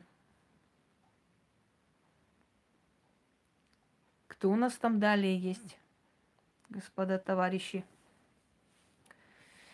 К определенным богам. Велес и Один. Нет, не советую к Одину. Один – бог войны, Один волевой, Один требует большие-большие жертвы. И он сам отдал в жертву свой глаз для того, чтобы получить знания. Если знаете, да, знакомы с, с его биографией.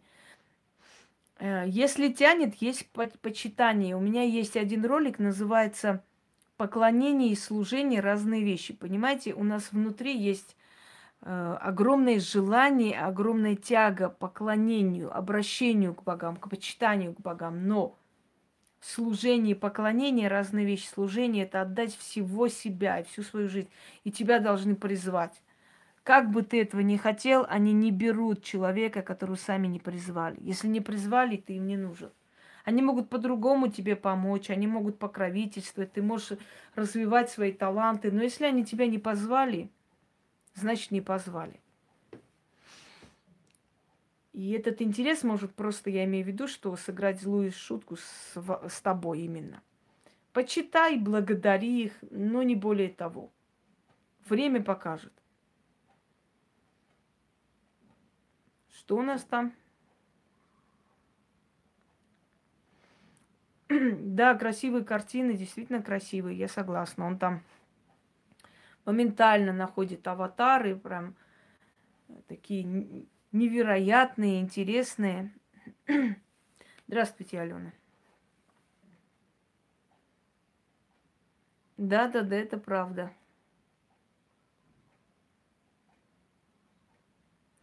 Елена, мне кажется, уже, знаете, переходим какую-то э, легкомысленную фигню. Вот э, к какому богу обратиться, чтобы он победил?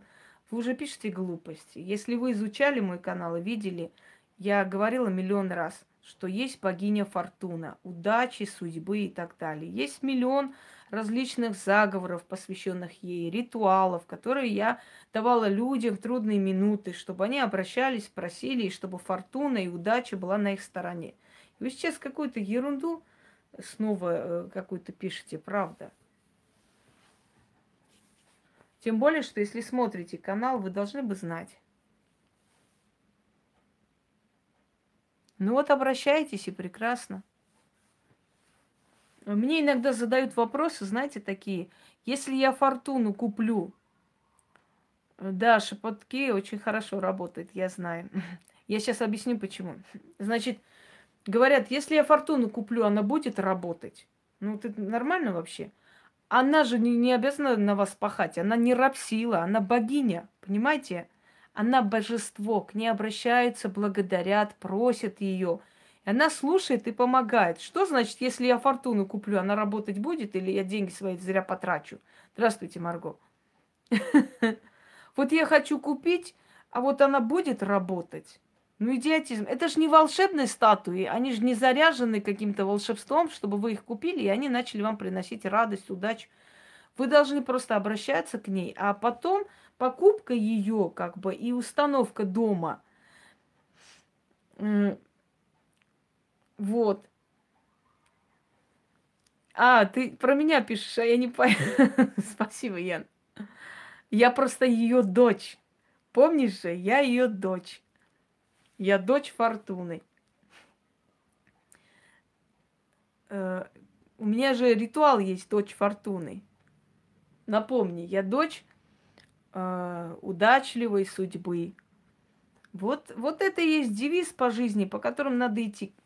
Дорогие друзья, я хочу вам сказать одну вещь. Я вам скажу, почему вы смотрите мой канал и почему вам интересен мой канал, может быть, больше, чем другие каналы, да? Потому что на моем канале вы заряжаетесь энергией, вам хочется жить. Вам здесь сказано, ты можешь достичь всего, что есть выход, есть определенные работы, есть ритуалы, которые вам дарятся, и вы будете... Э, мы про Фемиду уже рассказывали в начале, потом перевернете и прочитайте еще раз. Вы э, заряжаетесь энергией жизни, вам хочется жить. Вы знаете, что вы не одни во Вселенной, что есть боги, что есть силы, которые вам помогают, есть сущности, которые вам служат. Если вы к ним отношения налаживаете добрые, они вас охраняют. Пом... То есть вас здесь учат, как не враждовать с миром духов, здравствуйте, как не враждовать самим собой. Вы просто здесь, как вам объяснить, вы здесь получаете силу и веру в то, что все будет хорошо, что есть куда обратиться и есть где помочь. Не я обязательно, я просто вас учу, каким силам обращаться, чтобы эти силы вам помогли. Когда вы смотрите другие каналы, да, э, где, скажем так, определенные, ну как бы вам сказать, как бы вам объяснить? Вот у нас, например, есть, э, да, да, да, у нас группа, да, Яна ведет группу. Она может, э, да, она может э, пустить всех в эту группу, но она подбирает людей, то есть она выборочно принимает, она не всех принимает в нашу группу. Для того, чтобы группа была позитивная, интересная, у нас делают люди э, алтари, у нас кидают свои алтари, у нас люди э, показывают ролики с работами. Ведь это приятно смотреть, это так это такая, как заряд энергии.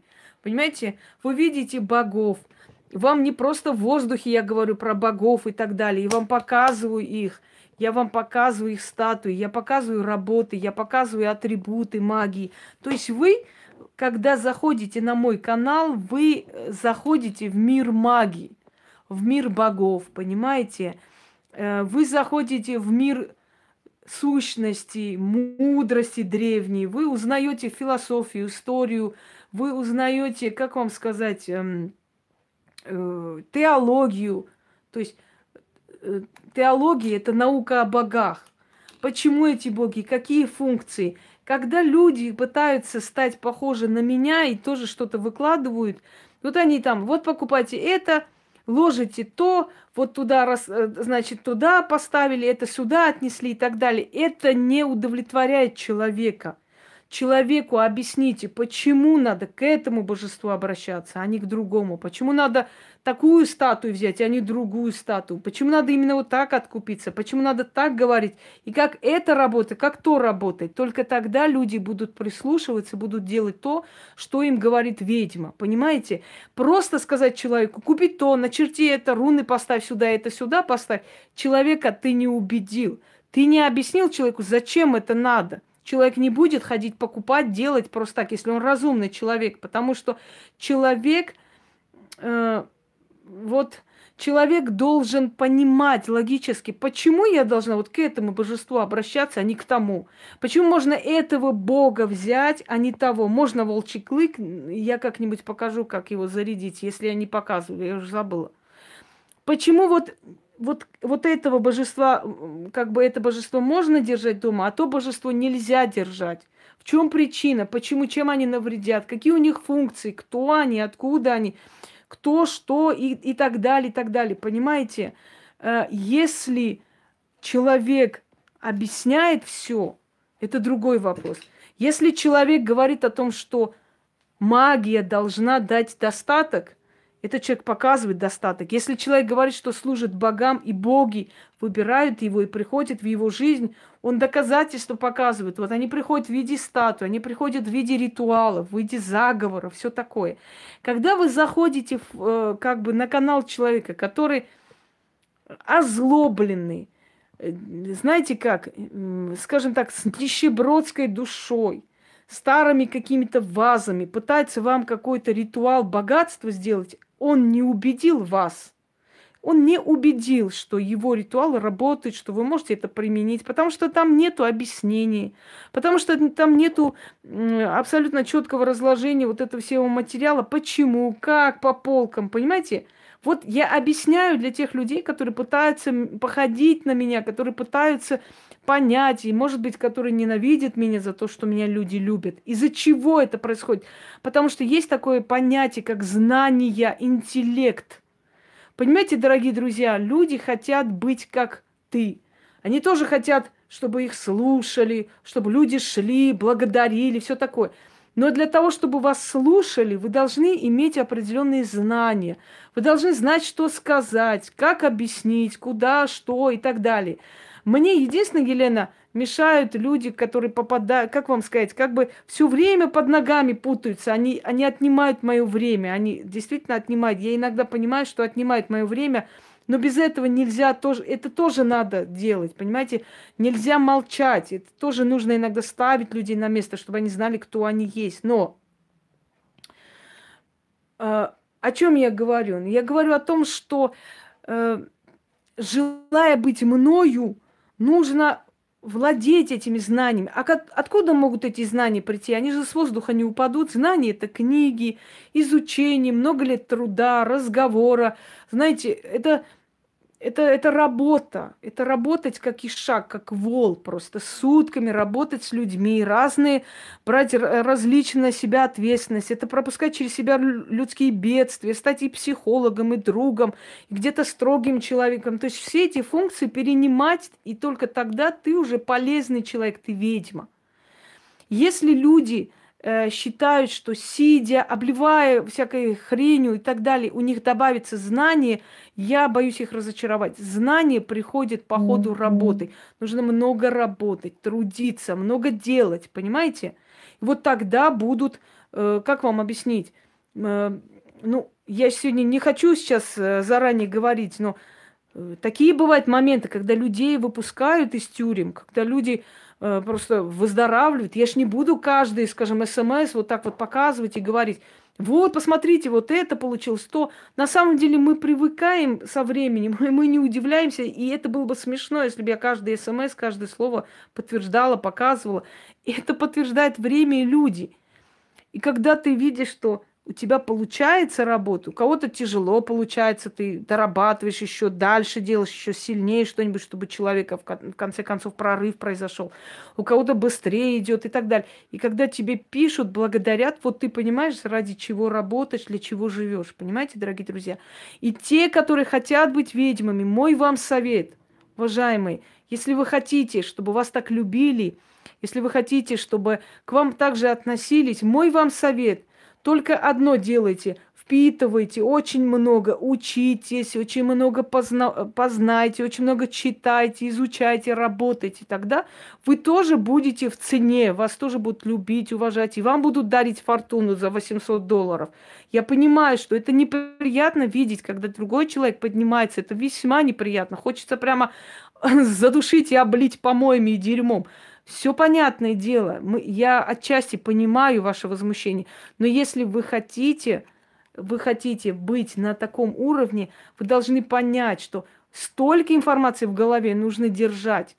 Поймите, вы должны, э, как бы это сказать, чтобы было понятно, или поймут ли вообще эти люди – Поймут ли эти люди, которые хотят походить на меня, что недостаточно просто взять какие-нибудь бабушкины, там эти, э, как там их, вазы, да, поставить, скажем так, какие-нибудь э, вазочки вот советских времен, керамические какие-то стар, старинные там эти э, фарфоровые или хрен знает какие.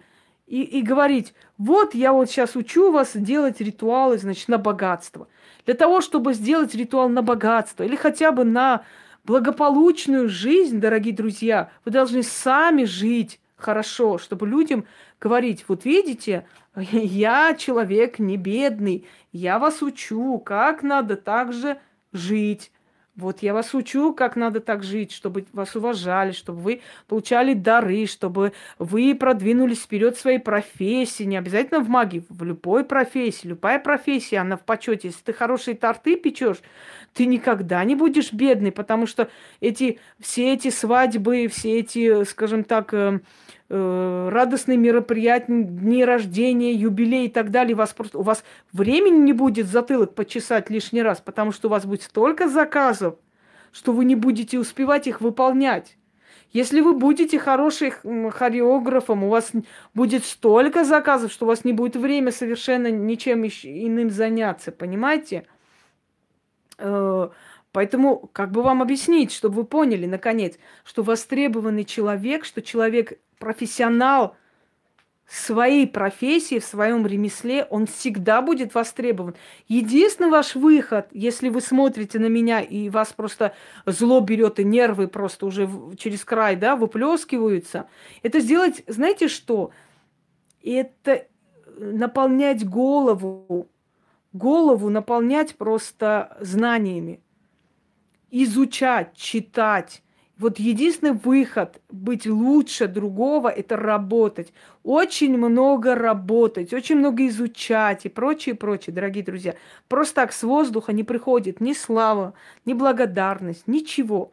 Я все понимаю, что можно, конечно, встать и обнулить человека, да, например, сказать, что ты никто, у тебя ничего нету, ты бедный несчастный, и никаких у тебя нет заслуг, и ты совершенно никто, ничто и ничего себя не представляешь. Но на самом деле я хочу вам сказать, что недостаточно просто словами сказать, что вы никто и ничто, и э, вообще толку от вас нету. Дело в том, что, еще раз говорю, по плодам их узнаете их. То есть э, я имею в виду, что если люди видят совершенно обратную картину, они понимают, что никто и ничто как раз тот человек, который называет никем и ничем другого человека. То есть Одним словом, дорогие друзья, канал создается для того, чтобы человеку помочь жить. Не привести в потрясение, а помочь жить. Чтобы человек зашел на ваш канал и видел красивые алтари, видел, если вы говорите, да, если вы теолог, если вы говорите о богах, видел статуи богов, слышал историю о богах.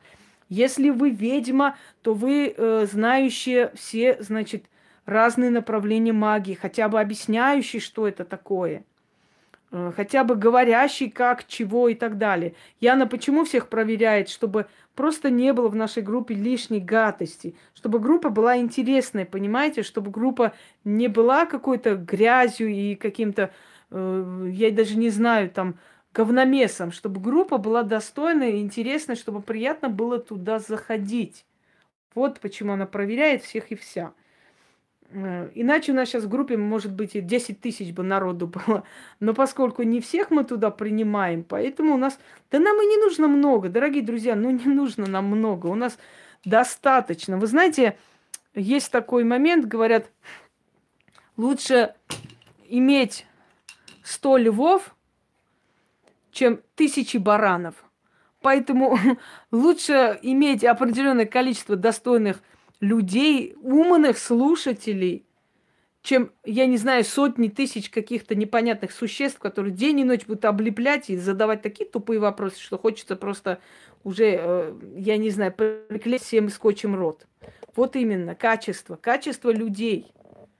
Люди, которые нацелены на количество дешевых, просто дешевой вот этой массовки, да, эти люди, они ничего не добьются. Потому что эта дешевая массовка тебя тянет э, за собой. Как вам объяснить? Ты точно так же дешевишь со временем. Ты точно так же деградируешь с такими людьми. Ой, ВКонтакте будет новый. Нет. У нас Яна не, непоколебима. Все.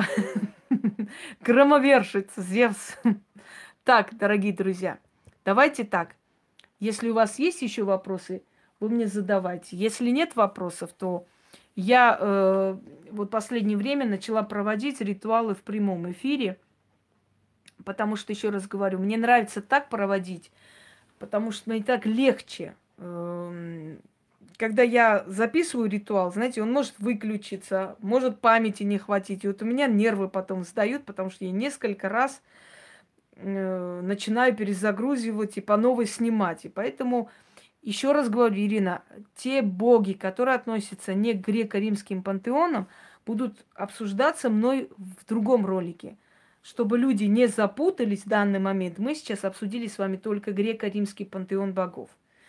Э, и их аналогов в других нациях более-менее как бы мы с вами обсудили. Магия халдеев, Месопотамии, мы уже об этом столько всего снимали – я несколько ритуалов дарила именно на халдейском языке. Это, правда, старый канал, но они где-то должны быть в архивах. Давай, давай, Алексей, трудись, трудись, еще раз трудись. Да, кстати, пока еще не э, твой подарок еще не, не доставили, но мне кажется, что на днях он должен быть. Я тогда народу покажу уникальную вещь и так далее. Про какую принцессу, Вера?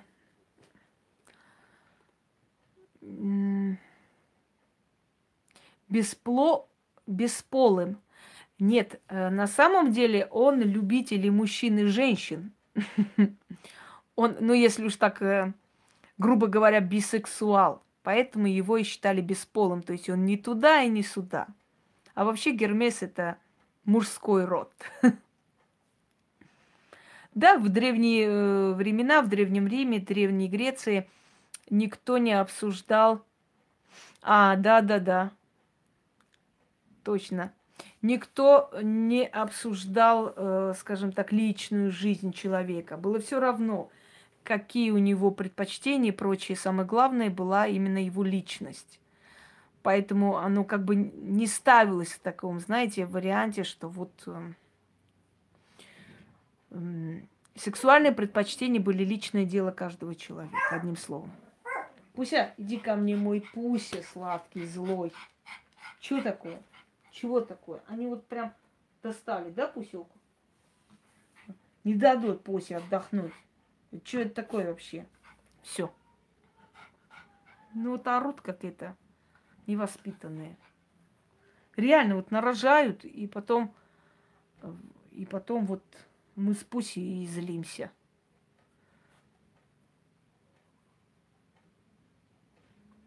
Э, задавал, я задавал два раза. А я уже про Меркурия все ответила, Яна.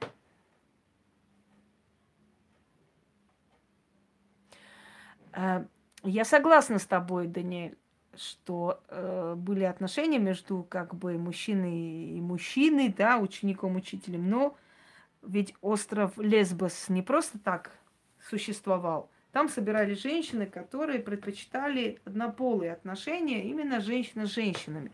Отсюда название лесбиянки – Э, и там была поэтесса Сапфо, древнегреческая, которая собирала женщин, они там проводили весело время, читали стихи и говорят, что как бы и поддавались плотским наслаждениям. И вот отсюда это название лесбийская любовь э, в память об острове Лесбос. Да, я расскажу, Вера, но сейчас пока про греко-римский пантеон. Про остальных богов я расскажу, чтобы не, не путались мы. Сейчас не будем к ним возвращаться просто. Так, Далее вопросы какие?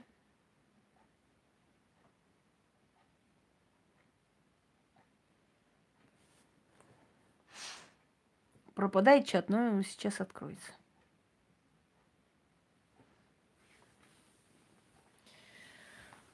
Так. Ну что про Орфея? Орфей был музыкант, который свою любимую, кажется, Евредику, если я не ошибаюсь, я могу ошибаться, потому что я очень э, в последнее время устаю. Э, она умерла, и он очень переживал. Здравствуйте, Павла.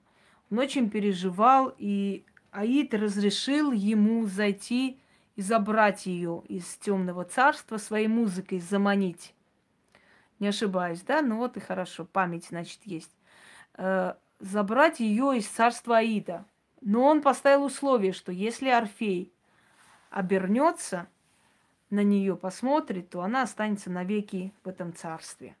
Вот он своей музыкой, значит, всех привел выступление, даже мертвые тени плакали от его музыки, и Эвредика пошла за ним.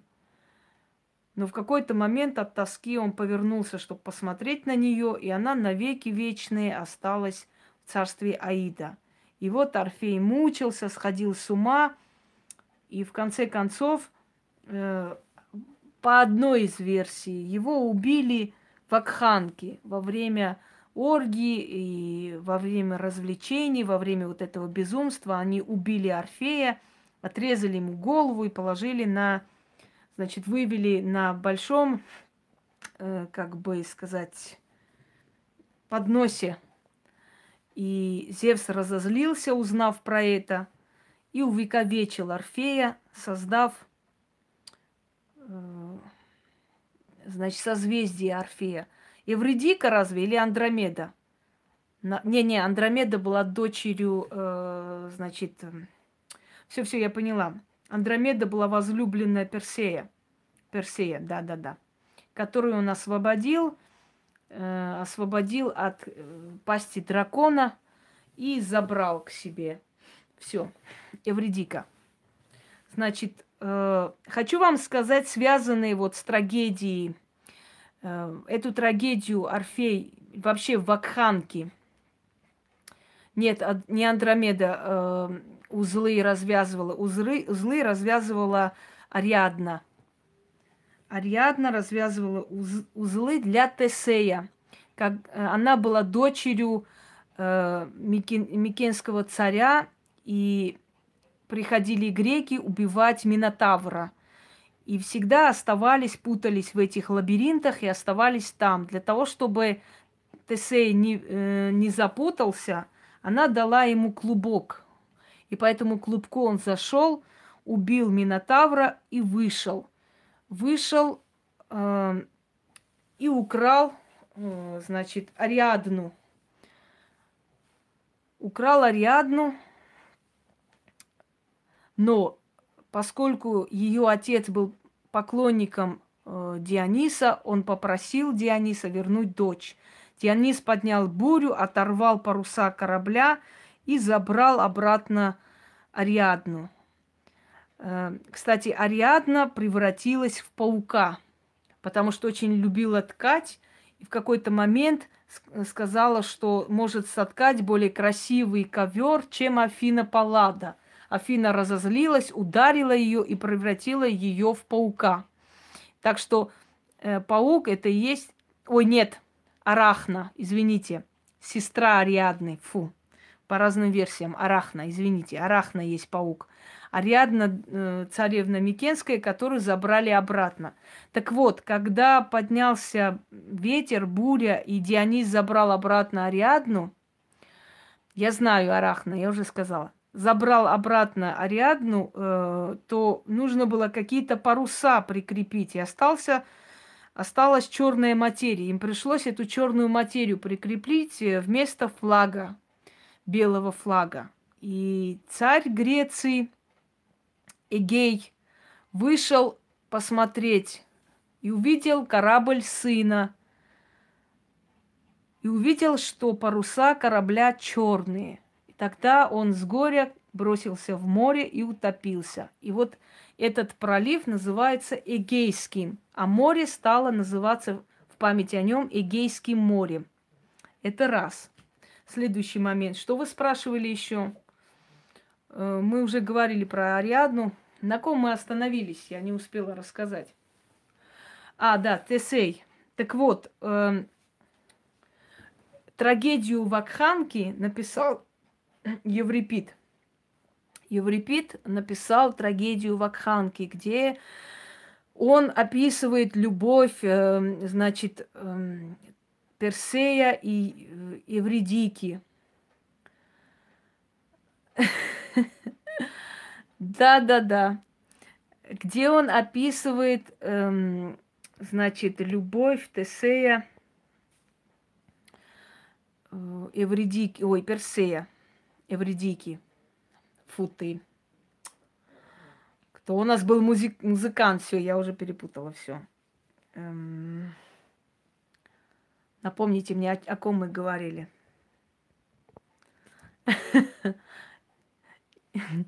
Я уже столько всего рассказала. Эм, Орфей, все, да, Орфей. Э, там, где вакханки выносят, значит, на э, блюдце голову Орфея, да, это вакханки. Это из э, пьесы, из трагедии Еврипида «Вакханки». В честь дочери Тиграна Великого, царя царей Армении. Он почил. Вместо него на престоле сидел его э, сын Артаваст I, дорогие друзья.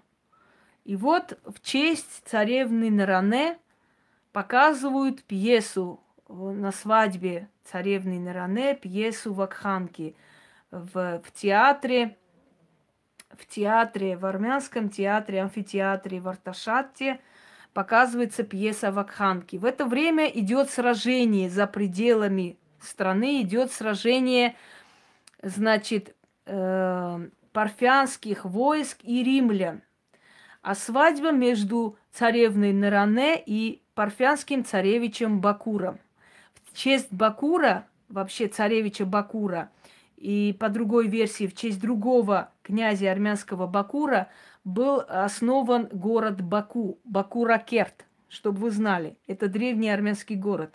Естественно, от Арпатена. Потом, э, позже приходят тюрки, оседают там и создают э, свою страну. Но это отдельная история. Так вот, идет сражение, и попадает Марк Красос. Откройте, по почитайте Марка Красоса. Попадает в плен римский э, военачальник Марк Красос.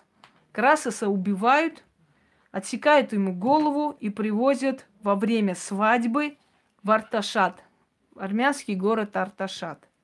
Во время свадьбы армянской царевни и парфянского царевича выносят на подносе голову римского военачальника Марка Красоса. И вот именно пьеса Еврипида «Вакханки» Это исторический такой момент, который имеет место быть, исторический факт, и говорит, что все резко встали, когда на большом подносе актриса выносит голову римского полководца Марка Красоса как подарок царю Артавазду первому в честь победы, одержанной над римскими войсками совместно армяно-парфянскими войсками. Вот запомните, это исторический факт, который очень интересен, имеет такое значение, очень большое значение, потому что со смертью Марка Красоса начался хаос просто, и начались новая вереница войн между Римом и Востоком.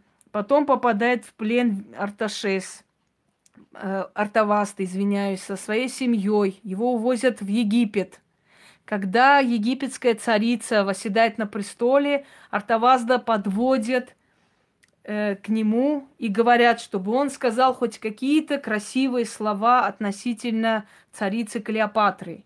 И он говорит, э, давно я мечтал видеть ту шлюху, которая восседает на престоле Египта. Естественно, Клеопатра приходит в ярость от этих слов, и Артавазда обезглавили в Египте. Э, это исторический факт. Город Арташат, Артаксата называли греки. По-другому называли армянский Карфаген. Почему называли Арташат, город Арташат? Сейчас это, скажем так, ну такой городок. Он уже потерял свою былую славу, естественно, недалеко от Еревана, город Арташат, Артаксата. Армянский Карфаген. Кто-нибудь может догадаться, почему он так назван? Мне просто интересно. Ничего вам, вот, ни о чем вам не говорит это слово армянский Карфаген. Ни, ни с чем не связывайте. Ни с чьим именем. Нет? Я вам сейчас скажу. Дело в том, что э, полководец Карфагена, Ганнибал, который сбежал от преследования римлян, скрывался у армянского царя Арташеса, правильно, с Ганнибалом. Ганнибал чертит э, полностью проект города Арташат. По сути, Арташат построен по проекту Ганнибала. И поэтому римляне называют город Арташат армянским Карфагеном. Неподалеку от Еревана есть огромная усыпальница римских легионеров. До сих пор. Я помню, когда-то итальянцы приезжали, читали и пытались там фотографировали, они пытались по этим как бы э, могилам найти, ну, потомков этих легионеров по фамилиям и так далее, и так далее. Обсидиан, камень обсидиан. Э, камень обсидиан, который в Армении называют коготь сатаны, сатани егунг. Черный камень, который привязывали, значит, к люлькам, давали детям там э, и так далее. Как защитный камень, камень, который защищает и оберегает. Он черный, его находили вот такими острыми кусками, и поэтому он был назван коготь сатаны. Так вот, обсидиан, почему назван обсидианом? В честь римского легионера Обсидия, который первый раз нашел этот камень в Армении, сделал из него ожерелье и подарил любимой женщине. Когда она спросила, а как этот камень называется, он сказал, я не знаю, но если хочешь, можешь назвать в честь меня обсидием. И она сказала, обсидиан, камень обсидия. Вот отсюда и название обсидиана, дорогие друзья, потому что первым обнаружил римский легионер в Армении этот коготь сатаны. Но обсидиан я вам показывал. Есть снежный, есть черный. В Армении в основном черный обсидиан. И вот эти все мечи, клыки, всякие, которые делают из камня обсидиан, черного камня, и тоже зеркало из камня обсидиан, и шары из черного камня, это все армянский камень обсидиан. И мастер, который делает, кстати, ведьмином счастье, вот мастер, который делает, он армянин.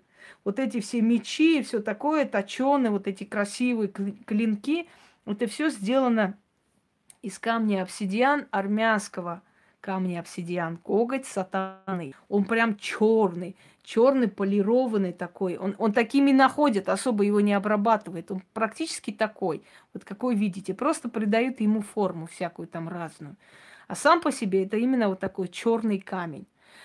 Из обсидиана делали очень много, то есть делали стены, делали э, полы, армянский мрамор очень много использовался в Российской империи и потом в Советском Союзе. В частности, например, метрополитен многие станции метрополитена выложены армянским мрамором. Есть еще кремлевский огромный зал, красный зал Кремля назывался, он тоже выложен армянским мрамором, а стены обсидианом. Э, обсидиан очень любила Екатерина Великая, и она очень очень любила вот эти все вот блистательные, то есть все эти полы сделаны снежным обсидианом, черным обсидианом, которые все-таки вывозили э, от, э, ну, от нас вывозили, собственно говоря. Есть еще какие-нибудь вопросы, дорогие друзья, касаемо всей этой темы? Не стесняйтесь. Слушаю вас.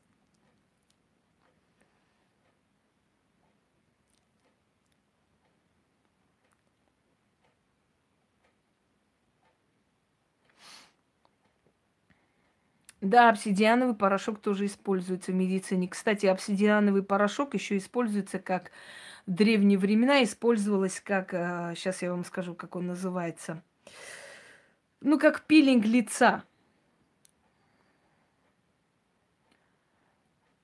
Да-да-да, обсидиан. Эм, по-другому еще как называется, то есть очищающее лицо, скраб, вот.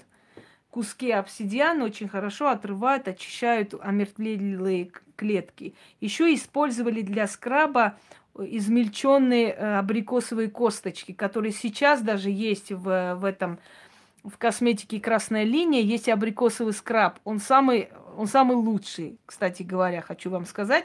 Вот он, он очень хорошо очищает после этого лицо, как персик. Про богиню Анаид, э, как вам сказать, я, я просто сейчас рассказываю про греко-римских богов.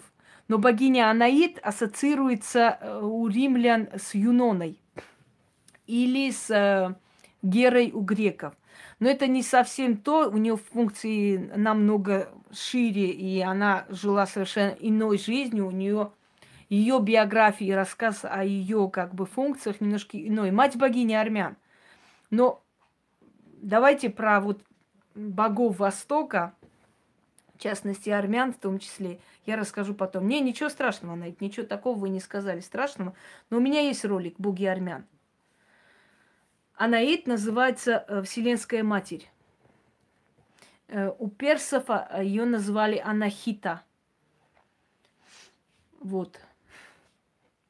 И в день ее поклонения был праздник роз. Потом праздник роз перенесли на богиню красоты, любви, молодости Астхик, то есть Венеру, Афродиту армян. Астхик что означает звездочка вообще так буквально, если перевести, да? Астер. Ничего не напоминает? Астрал, астральный мир, то есть созвездие, звездный мир. Богине Дианы уже было рассказано. Та же самая Артемида или Диана. Анахата. Нет, Анахата не, э, это не божество.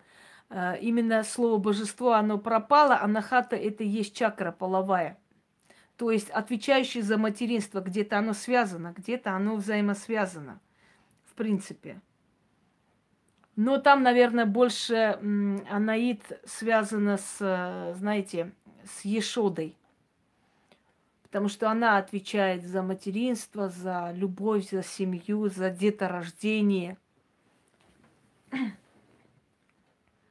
Хотя боги индусов э, во многом соседствуют с армянскими богами, потому что армяне, индусы и итальянцы – это самые ближайшие родственные народы. Это три народа, которые родились от трех братьев. Далее уже идут от них. А, да, я перепутала, извиняйте. Точно, сердечная. Я перепутала с другой чакрой.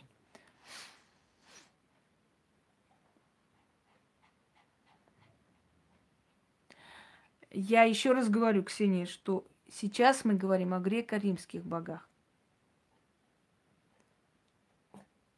Может быть, называется Диана, но это не та же самая богиня. Это совершенно иные функции, иные богини. Абсолютно. Там богиня-охотница, богиня своевольница, а здесь богиня-матерь, покровительница и так далее, и так далее. Разные функции, разные богини совершенно разные направления. Да, совпадение есть.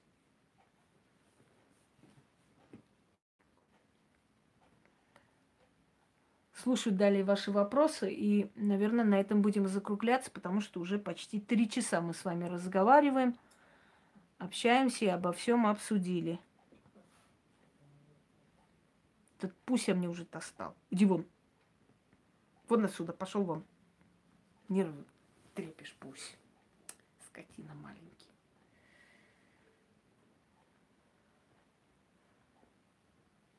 Да. Незаметно пролетели, потому что интересная беседа. Костной ткани, но это нужно очень долго использовать с определенными лекарствами. Долго, но да. Больше обсидиановый порошок использовался для кожи, для отбеливания, для очищения и прочее, прочее. Даже как пудра где-то. Потому что э, снежный обсидиан давал такой сероватый оттенок, когда его перемалывали.